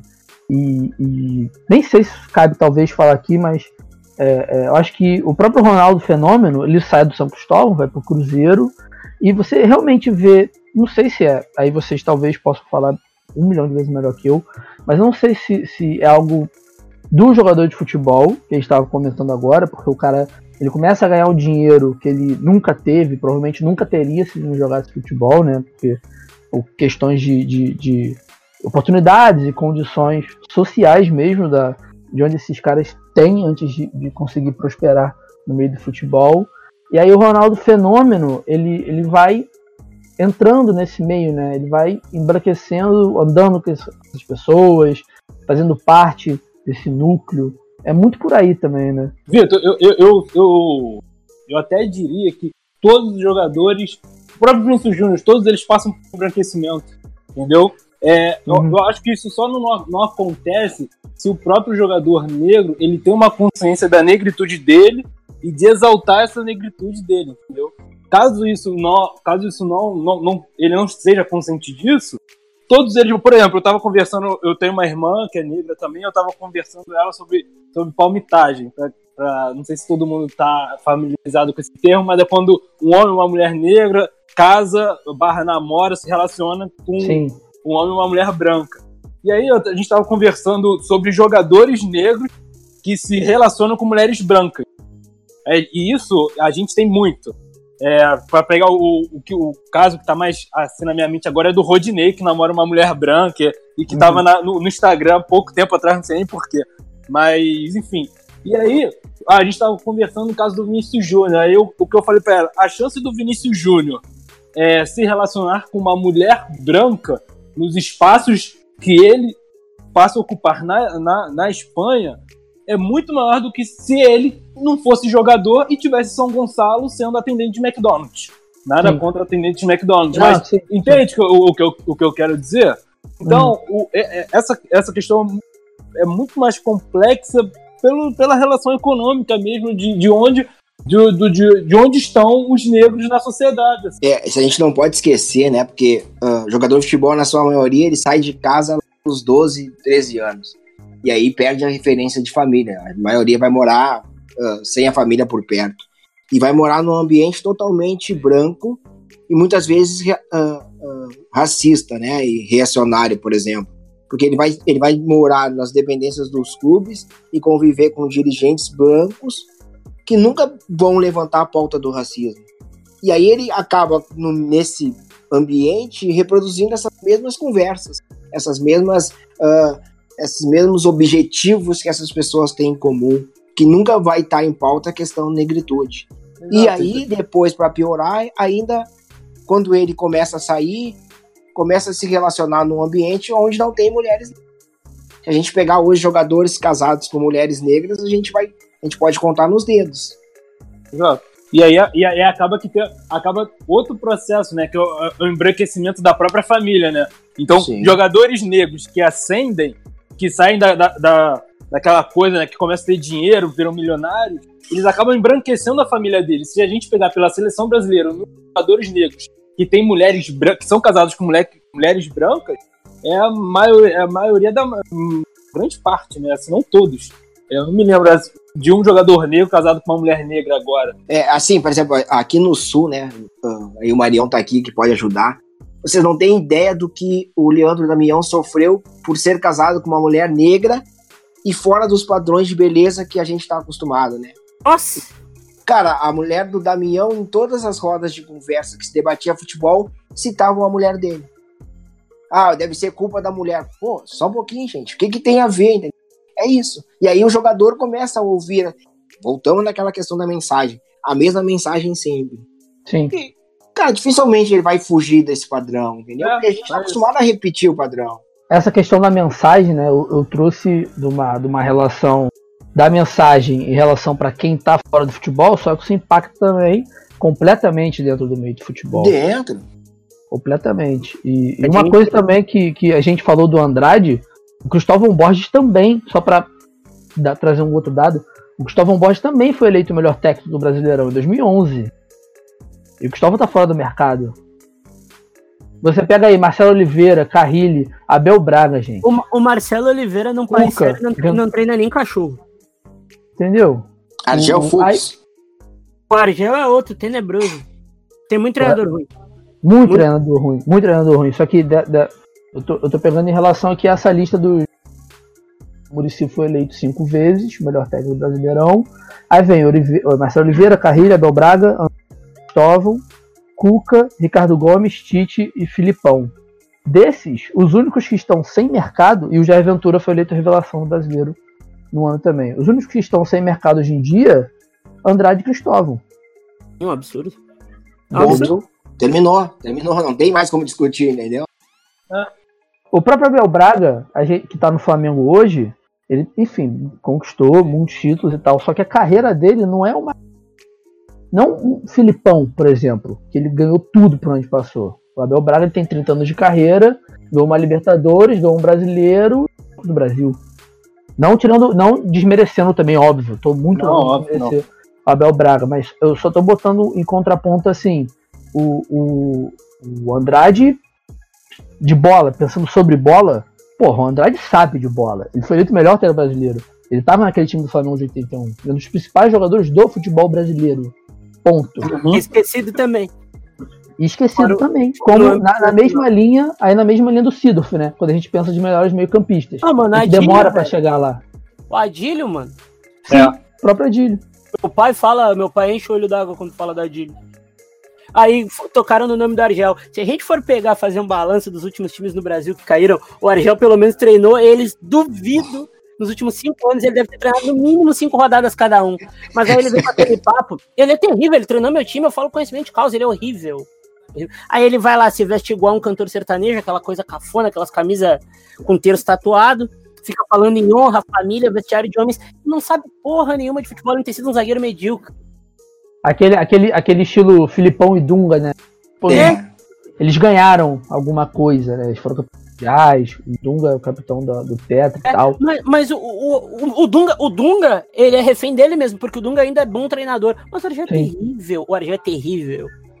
O, Ar- é- é- se- o Argel só conhece bola porque Boi nunca botou cueca na vida, mano. só por isso. Que ele é terrível. Ele é, ele, ele, ele é terrível. Ele, ele, quando ele jogava, ele, ele dominava a bola de canela, mano. Isso não existe. Tá ligado? Horrível, horrível, É. horrível. E, e outra, outra associação também, e aí eu realmente vou trazer aqui como dúvida se dá para fazer. Eu fiz essa, associação de, em relação aos técnicos eleitos do, do brasileiro. Eu tô com a lista de jogadores também que foram, foram eleitos. É porque realmente, porque diferente do bola de prata, né, que eles fazem uma média a cada rodada e no final as melhores médias são eleitos melhores, né? Eu acho que é algo mais democrático. O do Brasileirão me parece é mais parecido com votação, né? E aí os, os melhores a gente tem aqui Rogério Célia, Vitor Ribeiro, Fred, Hernani, Diego Souza, Conca, Neymar e Dudu. Então aí eu não. eu não- eu não- o, o, o Dedé aqui aparece como um que mais pareceram na seleção do Brasileirão, etc, etc. Mas essa, você acha que essa, essa relação para essa parte de, de, de premiação também. Acho que vai, a gente volta um pouco também em relação ao que a gente tá falando em relação ao Pelé, né? Que pro cara ser lembrado, ele tem que ser o melhor da história. Pra ele se lembrar de primeira. Pra esse tipo de coisa também funciona parecido, né? Pro cara Muito. figurar numa eleição, por exemplo, o, o, o Neymar, eu vou botar como E, ponto e fora da na curva. seleção, né? Ah, um exemplo hoje da seleção brasileira é um cara que. Fernandinho, né? Joga Uhum. no City, Uhum. titular, cara, Ci- ele sai do City, o City perde, mas na seleção. Respeitadíssimo Mas na por onde passa. Isso, mas na seleção as pessoas na não querem ele de Inglaterra. volta. É, É, e, e- ele mesmo não quer, eu vi uma entrevista dele que ele tá falando, cara, eu não sei nem se eu quero mais voltar pra seleção. não, Mas não, agora, Ele agora voltou, ele aceitou. Agora ele, é, agora ele aceitou voltar Ah, e aí, e aí as pessoas levantaram o debate. Ah, mas será que a gente quer ele de volta? Sim. Cara, tanto que quando ele faz o gol contra, contra a Bélgica, e o, o Igor, o Igor, vou botar o Igor na conversa de novo, ele, o Igor, ele, ele, ele bate muito nessa tecla do Fernandinho. O, quando ele faz o gol contra, a Bélgica, a primeira coisa que a mãe dele, do Fernandinho, fala é: Caraca, vai ser tudo de novo. Entendeu? Sim, o, sim. problema, o problema não é perder, o problema não é ser eliminado. O problema é o que vem depois da eliminação pro Isso. Fernandinho específico. Isso. Porque nesse jogo do Brasil e Alemanha, a atuação do Davi Luiz, cara, esquece. É pro cara nunca mais pisar na, na, na granja. É uma, é uma atuação desse tipo. Mas fica marcado, 2000, em 2014 ficou marcado o Fred como cônica, e enfim, gente pode, debater que eu acho que o culpa não foi dele, porque a bola não chegava. E o Fernandinho, O time do Filipão era uma merda também. sim, e o Fernandinho. O Fernandinho, 471. Agora uma pergunta, assim, né? Vocês imaginem se o goleiro da seleção do 7x1 ah, fosse um goleiro Jefferson. negro, Barbosa da vida. Não! Vocês querem um caso de goleiro da, que, da seleção que sempre foi subavaliado, e ele sempre foi o melhor goleiro dessa geração, inclusive entre os europeus, o Dida. O Dida pegava 20 vezes mais que o Marcos. Eu tenho uma teoria sobre o Dida e o Marcos. Quando falar, ah, o Marcos pegava muito, eu digo, é, mas o Dida nunca entregou um Mundial. Seu- É, não, e- e- aí vocês imaginem se o goleiro daquele 7x1 fosse um goleiro. É, o Jefferson tava no elenco, né, em 2014. É, mas não tava lá. E, E, o Jefferson, se- tava. E o Jefferson tava em melhor momento que o Júlio César também. O Jefferson era o melhor goleiro. O Júlio César Bom. tava jogando na várzea da, da- do Canadá, mano. Então, É, sim. Se, Aí o se, Fili- o, se o Júlio César fosse negro, ele não teria voltado pro Flamengo da forma que ele voltou. É, Não teria voltado pro Brasil, né? E nem saído do jeito que saiu também, né? é, É, exatamente. aí. não teria, teria encerrado como encerrou. E acho que o mais próximo, eu, te, eu tinha até esquecido, né? Um erro meu. O Jefferson, ele, ele recentemente também saiu uma reportagem que ele fala sobre isso, que quando ele Isso. começou a se destacar, ele não teve muita oportunidade de seleção de base pelo fato de ele ser negro. Inclusive, teve um dirigente que falou pro treinador, que se eu não tô enganado era o Paquetá, o treinador, pediu pra ele não convocar o Jefferson porque não queria um goleiro negro. Nós estamos falando Paquetá. nos anos 2000. Sim. Isso, isso vem desde, isso vem desde 52, né? Do Barbosa. Isso, isso, isso. É, exato. É, é, é, são, são os velhos traumas que a seleção tem, e aí um trauma racial. É, é, é terrível isso. O que fizeram com o Barbosa é de fato. O Barbosa era, era, na época, o melhor goleiro do mundo também. E o Barbosa foi explicitado na mídia isso, porque também vamos voltar lá, E Brasil anos 50. Óbvio que hoje em dia é, acontece muito também, só que é velado, completamente velado. Só que na época era completamente escrachado. O cara, o Brasil perdeu porque o goleiro é preto, ponto. Era isso, Isso. a mensagem, né? Resumindo. Cara, a vida do, a vida do Barbosa, ela foi terrível. E aí Até, tem um episódio até 82, né? Que fala. que. É, mas tem um, tem um episódio que pouca gente fala que ele foi barrado quando ele foi tentar visitar a seleção, porque o Zagallo não deixou ele entrar, porque ele daria azar. Né? Caralho, teve isso mesmo? Não sabia não. Teve, teve, teve, teve. Se vocês procurarem. A informação não cita o Zagallo, tá? A informação cita que ele foi tentar visitar a seleção da Granja Comari. Se eu não estou enganado, foi em 94. É naquele- o, o o Zico, né, só pra mudar um pouco de assunto, o Zico fala que quando o Brasil perde em, em 82, o Barbosa fala com ele. Ele vira pro Zico e fala, cara, finalmente vão esquecer da gente. E aí o Zico fala que assim, depois que o Barbosa falou isso comigo, eu nunca tive problema nenhum com essa eliminação da Copa de 82, porque ima- ele imagina o que esses caras não passaram por causa daquela derrota no Maracanã. Isso, óbvio que o Zico tá falando de uma forma ali na entrevista do futebol, mas óbvio também que tem, tem esse, esse- esse fator racial, né, pra ele. Não, a vida, a vida do Barbosa foi difícil. Porque depois ele na rua, as pessoas, sabe? Ele disse, cara, ele, ele deu um depoimento dele que diz, né, que a justiça brasileira condena uma pessoa no máximo a 35 anos de cadeia. Ele foi condenado para sempre, entendeu? É essa a questão que pe- pesada na vida das pessoas negras, né? E aí, voltando a citar de novo, Racionais, toda aquela luta, é essa aí, a gente não pode errar. A gente tem que ser duas vezes melhor, a gente não pode errar. E, e aí tu imagina o quanto isso é pesado na vida das pessoas negras. E aí tu não pode falar que tu sofre racismo, tu não pode levantar a bandeira, entendeu? E, e aí quando eu levantei, quando eu criei o observatório, um dia eu tava num passeio e aí encontrei conhecidos do meu, da minha área de atuação, que é telecomunicações. E aí um cara me disse, pô, meu fulano disse que ah, tu é raivoso, se tivesse uma vaga na empresa, ele não ia contratar porque tu virou raivoso. Raivoso.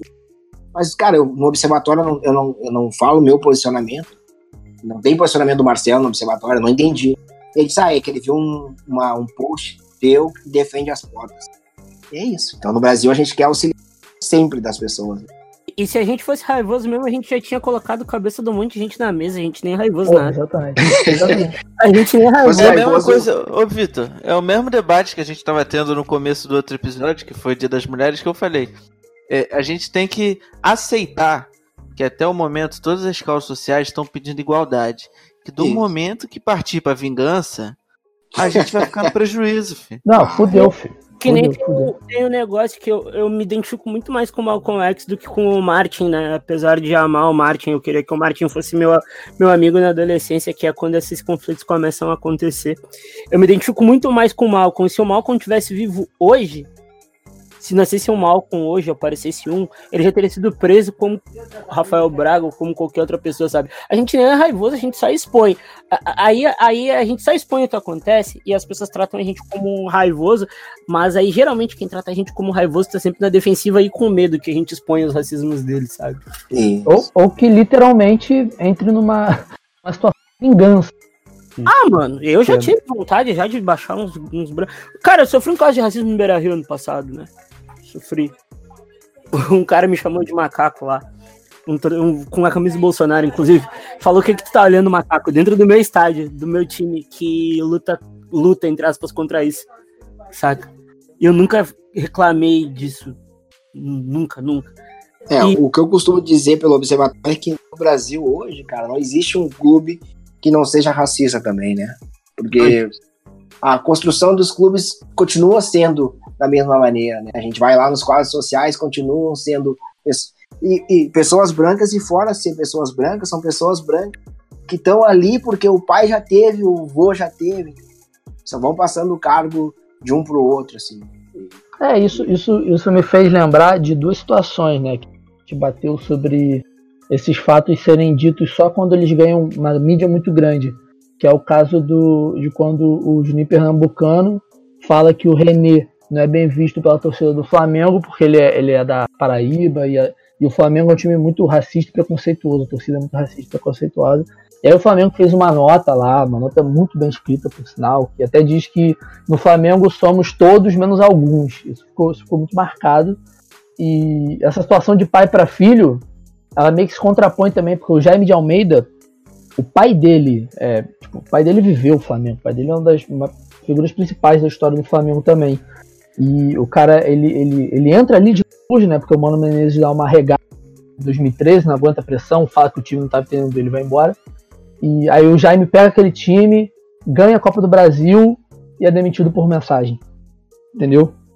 É isso. E, e, o Jaime de Almeida é um dos caras que representam o Flamengo. Essa história do Flamengo. Aí você vai lembrar de conquistas e títulos: 81, é, Andrade, Adílio, Zico, Júnior.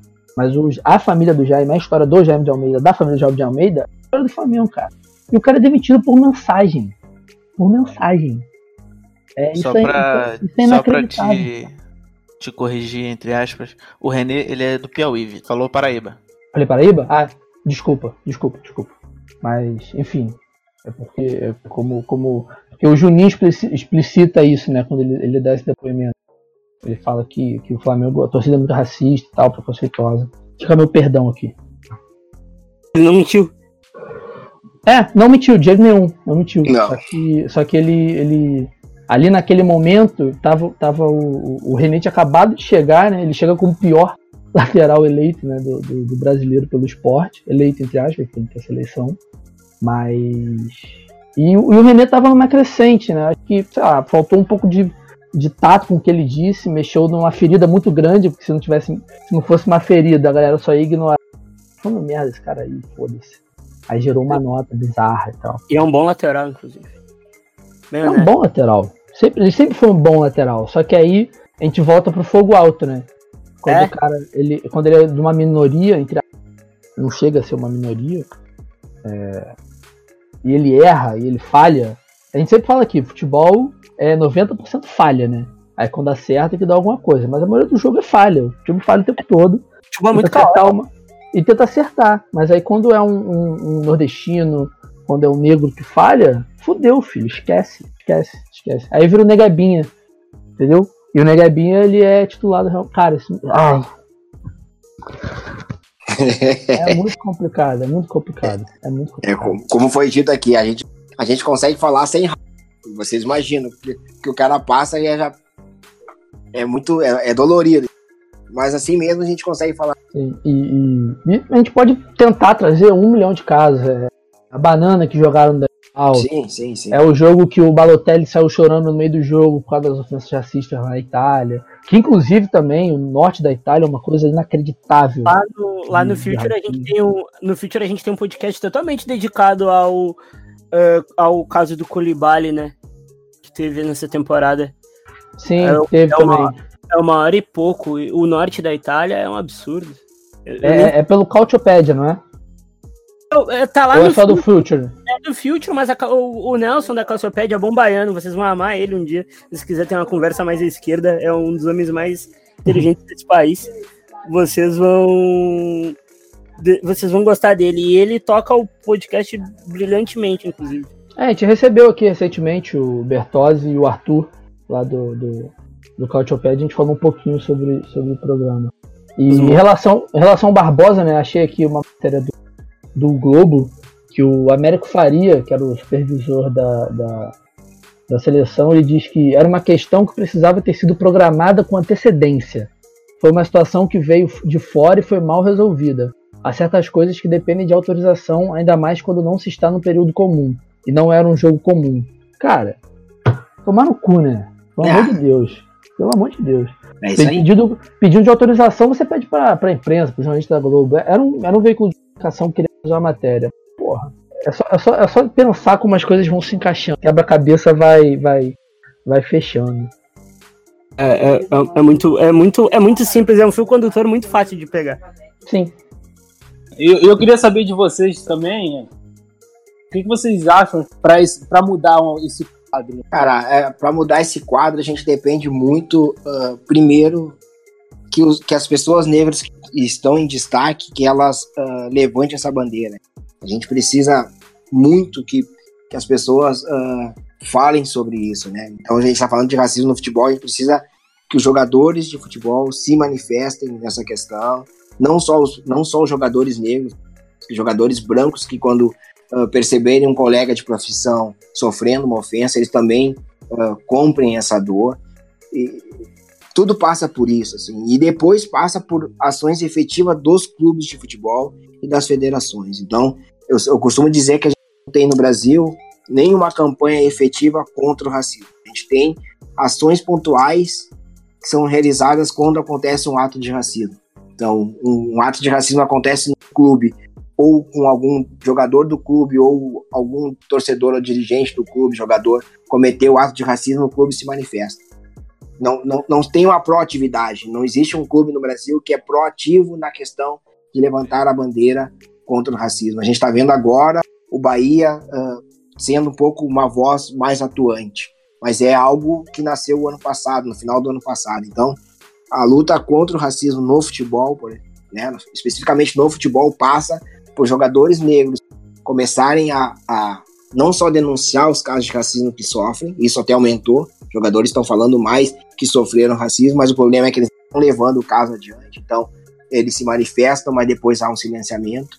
A gente precisa que os jogadores uh, levantem essa bandeira, sem medo, sem o medo que eles vão ser taxados como, como raivosos, ele, com, sem medo de querer ficar identificado com a questão racial. Se vários atletas falarem de racismo, não vai ficar naquele atleta especificamente o cara que está lutando contra o racismo, né? Então a gente tem os jogadores de basquete dos Estados Unidos, todos eles falam, a maioria deles falam sobre isso. Então não, não tem o fulano de tal é o cara, não. São todos eles que fazem isso. E no Brasil a gente precisa disso e precisa que clubes de futebol uh, entendam da importância de lutar contra o racismo. Se os clubes de futebol continuarem a passar pano, a fazer vista grossa, isso vai sempre continuar. Não tem como a gente quebrar essa barreira. A, a imagem que me vem muito recente à cabeça, isso que o Marcelo falou, dessa necessidade do, do atleta, aquele cara que tem a maior visibilidade ali dentro do campo dele, assumir bandeiras. Uma imagem muito forte que me veio na cabeça foi o título da França, da Copa do Mundo, com o, o, o receio do Kanté de se aproximar daquela conquista, de pegar a taça. Aquilo ali ficou muito marcado para mim. Eu queria saber de vocês o, o quão problemático, nocivo é, é, é, esse. É tipo, esse ato que ele teve, sabe? Aquilo ali de. de assim, é quase que ele tava sentindo vergonha, tipo, dizendo, aquilo ali não pertence a mim, sabe? Isso aí não é meu. E isso me assustou e me deixou chocado. Ele é visto como negro humilde e às vezes as pessoas gostam dele justamente por ele ser assim. E ele é, e é uma personalidade muito legal a dele. Mas o Brancos não tem crítica ao Kanté justamente por isso. E já o Pogba, né, a gente não precisa ir muito longe, não, porque o Pogba é visto como um cara muito maldoso e mal na terra e, e marrento e bibibi. Aqui, é porque a gente é tão acostumado desde muito novo a não, não nos vangloriarmos das nossas conquistas, sejam elas esportivas, acadêmicas, etc. A gente acaba tendo a, a gente acaba tendo a síndrome de impostor muito forte.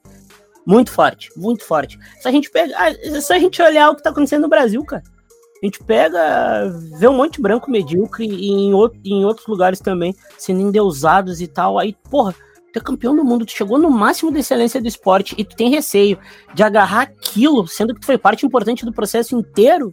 Tu foi. Mano, tu mereceu estar tá ali. Os brancos vão falar de mérito, mas agora que tu tem teu mérito, tu não vai querer encostar naquilo porque é teu, cara. Tipo, isso é uma coisa que colocam na gente também, não é só a humildade do Kanté, sabe? É uma coisa que ensinam pra gente. A gente não pode se vangloriar das conquistas. Isso é um absurdo. É, e, e, essa questão que o, que o Marcelo trouxe, que ele falou dos Estados Unidos, né? Uma, um, uma situação recente que ficou muito marcada. É, e aí, óbvio que eu não acompanho tanto, eu só, não sei se você acompanha também, mas eu sei que o Igor acompanha.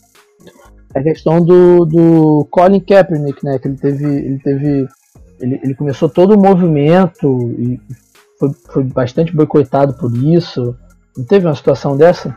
Ele, ele, colocou, ele, colocou, a carreira dele em risco, né, cara? Nunca mais chamaram ele pra jogar. Ah, mas eu achei bom que a Nike abraçou, né? Pelo menos a minha interpretação, é. pelo que eu vi, Sim. que a Nike abraçou isso, entendeu a, importância do, do, posicionamento dele, e até pro branding da própria marca. Eu acho que foi, eu achei muito foda isso. É que deu um contrataço para ele. Ele colocou a carreira dele em risco, porque é, é meio, é meio estranho isso. Eu, eu amo. Eu gosto de ver futebol. Eu gosto de ver futebol americano. E o LeBron James disse isso. O LeBron James, se eu não me engano. Que os, que os donos de times da, de franquias da NFL pensam como donos de escravos. Vocês podem chamar o pessoal, tem o Danilo do, do Fumble na net, que ama futebol americano, ele pode falar melhor que, melhor que eu sobre isso. Mas quarterbacks negros são extremamente mal vistos no esporte. Russell Wilson, que é um fenômeno, perdeu aquele título por uma jarda pro Patriots, tudo bem. Mas eles são mal vistos, eles têm que ser duas vezes melhores. E os donos só refletem isso com a, com a, com a situação do Kaepernick, que, pô, carregou o 49ers pra, um, pra uma final de, de Super Bowl, para uma final do Super Bowl. Os caras vão matar agora. pro Super Bowl, sabe? Um time, um time horrível do 49ers, é que o Kaepernick levou o time nas costas. Ele, ele era quarterback e, é running back. E é muito o que o Marcelo tava falando, né? De pessoas negras é, se posicionarem na mídia em relação a isso. Né? Eu tava lembrando de outro, do, do Lilian Thuram, que o Lilian Thuram, depois que se aposentou, ele foi um cara que bateu muito nessa pauta do racismo vocês, vocês, vocês, já viram o Lebleus, o documentário que tem na Netflix falando, falando da seleção francesa? Mano, o Lohan, o Lohan, o Lohan Blanc é um arrombado. Se ele, se ele passa minha, se ele, se ele desmaia na minha frente, eu não chamo ambulância, não. Perguntaram pro Lohan Blanc na época que ele treinava a seleção francesa se tinha que ter cota para negro na base porque tava muito africana a seleção. Mas o que, que é isso? Sabe? Isso é muito louco, né, cara? É muito louco. E, e, isso, isso vai em contraponto do que a própria seleção francesa tava pregando na época, que era uma seleção de todos, né? Não, do que, o próprio, do que a própria França é atualmente. Sim. Atualmente não, né? Historicamente. Isso vai contra não. absolutamente a história inteira, tanto, tanto de, de, de da, da, parte da colonização como, como da, da fuga né, da, dos povos dos países africanos de sair da guerra e buscar. E a França abrir as portas, né? Em algumas aspas, para eles tentarem uma vida nova. Acho que só para fechar, então, eu vou, talvez eu vou abrir aqui só um parênteses sobre muito sobre a própria presença também da, da que eu falei bastante durante o episódio da própria imprensa, né, cara? Que o, o, que eu vejo hoje em dia, não só como, como desses assuntos mais específicos, ou de, ou de outros assuntos até meio, meio bobos, assim, entre aspas, falando sobre futebol, que a imprensa tradicional, que a gente está acostumado a ver, TV e tal, não tem tratado de, de muitos outros assuntos como a, a galera de podcast, blogs, perfis de Twitter, esse, esse, esse, essa galera de mídia independente tem tratado esses assuntos, né, cara? E e o, o pior é que eu vejo vários veículos de comunicação é, fazendo podcasts próprios, canais de YouTube, é, jornalistas conhecidos fazendo canais de YouTube, podcast próprio também. Só que não mudam, entendeu? A, a, essa chave, não, não, sei também, porque é, é, quando você cria alguma coisa, o que você vai falar, o problema é muito exclusivo seu. Mas eu não vejo, entendeu? Dando valor a, a esse tipo de assunto, seja racismo, seja LGBTfobia, é, dá engajamento, né, mano? Fora das datas não dá engajamento. É, é não, tá, tá, fora do agendamento, né? Não tá na agenda. Teve uma vez. Teve uma vez lá no Future. Uma vez lá no Future que eu falei da questão do Vinícius Júnior, né? E o primeiro comentário foi de um negro falando: Ah, meu, isso é muito mimimi, não é assim que você tem que ver as coisas, não. Tipo, e isso que a gente é um canal pequeno, a gente tem pouco relevância no rolê todo. E mesmo assim, os caras já tentam silenciar o nosso discurso. Não é assim que funciona, tá ligado? É, porque às vezes tratam com, com mimimi, porque esse agora é um, é um caso completamente de observação também. É, o cara que é negro, ele não vê a situação dessa mesma forma, pelo fato dele não ver assim, para ele é indiferente, entendeu? Ah, pô, foda-se. Óbvio que isso não acontece, porque eu não vejo dessa forma. Isso é, isso é uma merda, porque Porra, provavelmente o cara passou isso a vida inteira. Ia se auto-boicotar, né? Não. Sim. Não, e o pior é que ele é usado como referência. Como referência, é, isso é péssimo. Tu pega qualquer um, qualquer negro que, que não concorde com, com, com o que a maioria faz, né? Com problema existente, ele vira referência. É assim que tem que ser. É, ele tá o na caso, foto, o caso, ele tá em todas o caso do fotos, né? o caso da piada do Cocielo trouxe muito isso, né? O que eu vi, o que eu mais vi era, era vídeo de é, de, de, com a thumbnail, tipo, um negro falando tudo diferente sobre o caso do Cielo.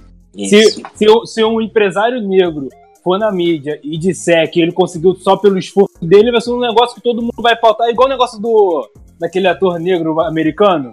Eu não aguento, eu quero passar um dia a consciência negra sem, sem ver a cara dele. O Milton. O Morgan Freeman? É o Morgan Freeman, exatamente. Porra, o cara falou. Tem que me sem contexto pelo que as pessoas usam aqui, né? Nos argumentos dela, mas, pô, o cara falou aquilo todo vai falar de qualquer coisa, jogam ele, ainda mais no dia uhum. consciência negra. Caralho, é bizarro. Ah, tem que ter ele, fala, da... que ele fala que tem que parar de falar sobre o racismo. De consciência negra. Né? Ah, tem que. Os caras, a gente que é o dia da consciência branca, se os caras tivessem consciência, nem tinham raptado nós da África, nós tava lá de boa até hoje. nós tava lá tranquilão. É. Mas isso, isso volta muito, porque a gente tava falando, tipo, o dia da consciência negra, que era o dia da consciência dia da mulher, aí pelo dia do homem. É de que, é de que lá, gente. Pelo amor de é. Deus, cara. Pelo amor Sim. de Deus, é, é, muita. E quando é futebol, acho que todos os episódios eu trago, eu trago isso aqui. As pessoas vão contra a história dos próprios clubes que torcem. Isso. Porque a maioria dos clubes, se você torce para um clube, acredito, ela foi criada numa luta de classes. Muitos começaram, sei lá, posso citar o Fluminense, né, que é, que é o teu mais próximo aqui de mim começaram com uma elite. O próprio Flamengo também começou, né? Porque o Flamengo foi surgiu de, uma, de um desentendimento lá do núcleo do Fluminense e tal. Mas, cara, você pega um ou outro, Palestra Itália, mas Palestra Itália também tinha muito. tinha muito. Era muito branco, só que era muito imigrante, que é uma outra história também. É uma outra situação também. E as pessoas no futebol, tipo, elas torcem para os próprios times. Aí fica essa, essa falsa rivalidade que a gente tava falando do Vinícius, né? Na hora de falar do outro, esquece que a história do próprio time que ela torce, que ela ama, que ela vai no jogo, ela dá dinheiro para aquilo, vai por água abaixo, né? É, é que no Brasil a história não tá valendo muito. Jesus, a história. É, é. Tá, tá, complicado pra caralho, porque. Porra. Falando nisso, uma das coisas que mais me irrita nesse novo Brasil. Novo é Brasil. Esse, esse, o Brasil não é novo, esse, não, Igor. Esse Brasil. Esse, esse, foi ironia, Vitor. Foi ironia. É, desculpa, é, é, essa, desculpa. essa revisão a história. Eu tenho Isso. muita raiva disso. Isso tem que acabar urgentemente. A gente, a, gente, a, gente, a gente não quer acertar nossas contas, a gente não quer assumir nada, mas a gente esquece. Ô meu, a gente esquece que aqui é impossível não fazer um, um recorte de raça, mano. A gente é 51% de negros. E a gente é desorganizado pra caralho entre a gente, até nas nossas lutas e, e coisas em comum. A, o sistema a, avacalhou tanta gente aqui, mano, que a gente é moldado pra odiar outro preto em posição de destaque, velho. É isso aí mesmo. Eu já odiei muito preto, só por, ele, só por eu não gostar dele, mano. Aí depois isso caiu na minha só cabeça. porque ele tá no destaque. Então, aí a gente vê nos Estados Unidos 16% de preto. Os caras se amam entre eles, velho. Só tá pra trazer o debate pro, pro hip hop nacional, o Baco fala disso na, na música dele do da prata, né? Ele fala dessa busca incessante de valorizar a minoria, que é o ouro, que é uma busca insaciável pelo ouro, que tem muito menos que a prata, que é tão valiosa quanto, mas as pessoas vão atrás do ouro. E é isso, é uma, é uma valorização de, de, coisas, de coisas menores. Não dizendo que branco é menor, mas é de, de, de, de menos, uh, menos tamanho, entendeu? De relevância, né, menor? Isso, isso, é, é de relevância menor, isso, me coloquei mal, desculpa. Então, acho que ficamos por aqui. Igor, alguém tem mais algum tópico a tratar? Alguma coisa que queira falar? Sempre falta, né? Isso que é foda. A gente, a gente fecha o episódio, a gente despede, aí eu falo, caralho, faltou falar tal coisa. Não, eu quero, eu quero sempre, sempre agradecer, né, todo mundo que tá aí, porque é mais uma vez, eu não canso de repetir, quando a gente entra na questão social, que é o meu, os meus podcasts preferidos daqui são os que eu menos falo e eu me torno um ouvinte do meu próprio podcast. Então, agradecer essa mesa que foi fantástica. E mais uma vez, eu fiquei aqui ouvindo o podcast em primeira mão. É, e, e eu sempre tento falar pouco, né? Mas eu nunca consigo pela famosa questão da empolgação. Então, mas enfim, acho que os agradecimentos então, aproveitando para fechar aqui já então a nossa pauta, com certeza faltaram um milhão de tópicos, porque acho que dentre todos os assuntos que a gente vem tratando dessa, dessa perspectiva mais social, óbvio que não desmerecendo o, o, o, as mulheres no esporte, a LGBTfobia que a gente fez, que eu cito todo episódio, é porque o racismo realmente ele, ele é uma questão histórica é, muito, muito mais encalacrada né, na gente e que a gente tem que porrar todo dia nossa cabeça na parede e fazer com, com que essas coisas sejam ditas. E para deixar todos os recados finais, então eu puxo o nosso último quadro, a dica do olheiro.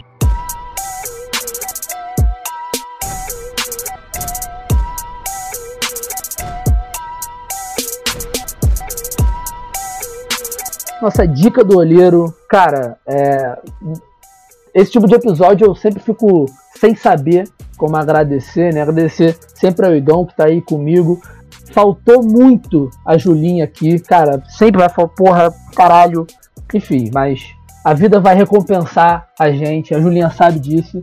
E, enfim, muito obrigado, Myron. Muito obrigado, Marcelo. Meu gasto, esse episódio vai sair, eu te prometo. Não vai acontecer igual aconteceu o outro. E eu vou puxar então a nossa dica do olheiro com você, Myron. Pode falar pra gente. Ah, eu, ó, falar que eu gostei muito de estar aqui, tá? Me senti numa mesa de bar falando coisas sérias e curti pra caramba. O que vocês precisarem, aí, tamo de volta. Só chamar pra falar de futebol, de, de, de, de cinema, de música. Gostei muito. Cara, eu tô lá no Future FC, F-O-O-R-T-U-E-F-C, lá falando de futebol toda segunda-feira, que tem a nossa live no YouTube, youtube.com.br FutureFC, uh, às 10 da noite. Uh, tô no The Pitch Invaders, eu tô sempre no Twitter ali falando uma besteira que outra sobre 200 coisas. Arroba Myron, 2 easy underline. E minha dica do olheiro, mano, é de um disco que saiu ontem, o disco do Jonga, mano. Esse mano tem que ser escutado. Quando ele fala, nós precisamos abaixar a orelha e ouvir. Ele é foda, ele é foda, ele é foda, ele é foda. É, é, o melhor disco da semana dos últimos tempos. E a outra dica é o Negro no Futebol Brasileiro, livro do nosso querido Mário Filho, que dá o nome ao Maracanã. Tá? Tem aí em qualquer lugar, se acha. Você deve achar os PDF, se tiver caro. Que a gente tem que democratizar a leitura. De novo, agradecendo a vocês todos aí, gurizada. Vocês são foda. Marcelo, você sabe que tenho respeito e admiração por ti. Tá? É, foda, foda, Obrigado, Guilherme. Então... Tem um, tem um. Não, só pra complementar, tem. Eu não, eu não ouvi o álbum ainda, porque eu tava até conversando com o Myron antes. Todo o álbum do Jonga, ele demora um tempo para você absorver o cara tá falando. Esses dias, isso é uma dica que eu falo para todo mundo aqui. Você pega agora, pós-eleição, e escuta Corra, do outro álbum dele. Faz muito mais sentido do que fazer na época que ele lançou. Mas tem uma. Eu não me lembro direito o verso, mas é alguma coisa do tipo se tem facada, se tem uma facada que elege presidente que não governa, me dá um tiro que o governo muda a porra toda. E é mais ou menos isso aí, né? É, então é bem por aí, aproveitar já que você roubou esse espaço e também falar que o Myron, a cada fevereiro, anualmente, ele taca de, de carnavalesco, especialista em carnaval, Acho que isso é uma experiência antropológica a todos que seguem ele. Eu vou, mas eu quero dizer que no carnaval que vem não serei Milton Cunha, porque ele denunciou meu perfil. Tá? Serei é o auge da carreira, é o auge da carreira. É, é o auge, é o auge de, exatamente, é, qualquer pessoa. Cara, é que, é que você leu no MDM, que a gente fala, dando dica de como comentar lá, achando que eu tava na transmissão da Globo. Mas no carnaval, no carnaval que vem eu serei pretinho da Serrinha, aguarde. Boa, boa. Então, Igão, vai com a sua. É, minha dica também seria o álbum do Djonga, mas eu vou fazer um jabá para uns amigos meus, é, os amigos da Mangolab, que eles acabaram de produzir agora, dirigir, produzir, porque eles têm a Heavy Baile, e a Heavy Baile fez uma música agora com a Tati Quebra Barraco, Maravilha. com a MC Carol, que se chama Rainha da Putaria. É bom pra caramba, eu vi. É um hino. Eu amo o Heavy Bind, essa música deve ser um hino já. É bom pra caramba. Instantâneo. Não, e o clipe, meus brothers tiraram onda, são amigos do meu gasto também. Eu acho que vocês deviam ouvir e absorver isso aí. Então, beleza. Já que o Igor também citou, meu gasto, sua dica. É, um prazer sempre estar aqui com vocês. Vocês me eu tô aqui, eu venho. Vocês sabem disso. É um assunto que eu gosto muito de falar assunto que eu, de alguma forma eu estudo também, então é sempre bom estar ouvindo pessoas com opiniões diferentes, sempre acrescenta né, no que a gente pensa, estar tá com a mente aberta é, é, importante. Minha dica de hoje é o livro da Neuza Santos Souza, que é uma escritora negra que é tornar-se negro. A gente falou muito dessa questão de embranquecimento dos jogadores, enfim, é um baita livro que ela, que ela fala de como os negros, eles, para se verem como seres humanos, eles buscam tornar-se brancos. Então tem um PDF na internet, é um livro raro de achar. Mas é um baita livro, é curtinho, é muito bom de ler, recomendo para todos. Então, beleza, maravilha. E para fechar as dicas dos nossos participantes, Marcelo Carvalho, qual a sua dica, irmão? Bom, em primeiro lugar, eu quero agradecer o espaço, é importante uh, ter espaço para falar sobre essa questão racial no futebol brasileiro e que não seja nos momentos que o racismo acontece, né? Esses, esses incidentes. Uh, dizer para vocês visitarem o site do Observatório, observatórioracialfutebol.com.br e estamos na, em todas as redes, no Facebook, YouTube, uh, Twitter. Participem, denunciem e deem sugestões para essa luta. E a minha dica é o livro Liga da Canela Preta, a história do negro no futebol. Ele é um livro que fala sobre a história do negro no futebol uh, aqui do Rio Grande do Sul, mais especificamente aqui em Porto Alegre, né, que é a história da Liga da Canela Preta. E esse livro vai ser lançado de novo agora uh, no dia 21 de março, o Dia Internacional da Luta contra a Discriminação Racial, num evento na URGS, onde vai ser, onde o observatório vai estar como parceiro desse evento. Então, o pessoal de Porto Alegre que estiver ouvindo, uh, tá aí o convite para participar desse, desse evento no dia 21 de março, que é, também será o lançamento do, do, livro Liga da Canela Preta, do nosso amigo José Antônio dos Santos. Vitor, só antes de você fechar, só para me corrigir, o clipe se chama Mamãe da Putaria, eu botei aqui para quem quiser assistir, e não Rainha da Putaria. Perfeito, melhor ainda. Melhor ainda. Melhor ainda. Então, para fechar aqui, agradecer de novo aos participantes. Também, tal qual o Igor, é um programa que, além de ouvir, eu adoro editar. Tanto que eu sempre dou um diazinho a mais para editar, porque, enfim, para ficar melhor. Minha dica dessa semana vai ser uma dica muito importante, eu acho, seguindo um pouco a, a a dica da, da semana passada. É, especi não especificamente, mas o CD E aí, do Jorge Aragão, lança lançado em 2006, e a faixa 6 desse CD, E a Vida Mudou. Cara, ouçam oh. essa música, ouçam esse CD, e enfim, só quem a parede chorando pela malvada. É isso. Aí, Valeu, rapaziada. É, essa aí, quando eu tô no samba, eu gosto de cantar ela ali pelas duas da manhã, que já tá todo mundo meio, né? Exatamente. Aí não, essa, essa no samba, ela, ela tem uma, uma conotação. Você sozinho, deitadinho na sua cama, uma da manhã, pensando na vida, aí, filho, esquece. Esquece, esquece. Essa, essa aí é, é Esquece. Mas, então, tu gosta de sofrer, hein, Vitor? Eu sou, cara, eu aprendi a sofrer com proeza. Não convicto? Com com classe, né? Com classe. É, é e, e não deixe isso escondido, não, porque é, sofrimento tá aí. É isso, o, povo, é o povo que não sofre é um povo que, que não se. Que não vive, ergue. não vive. Exatamente. Então é isso. Valeu, rapaziada. Um beijo. Tamo junto.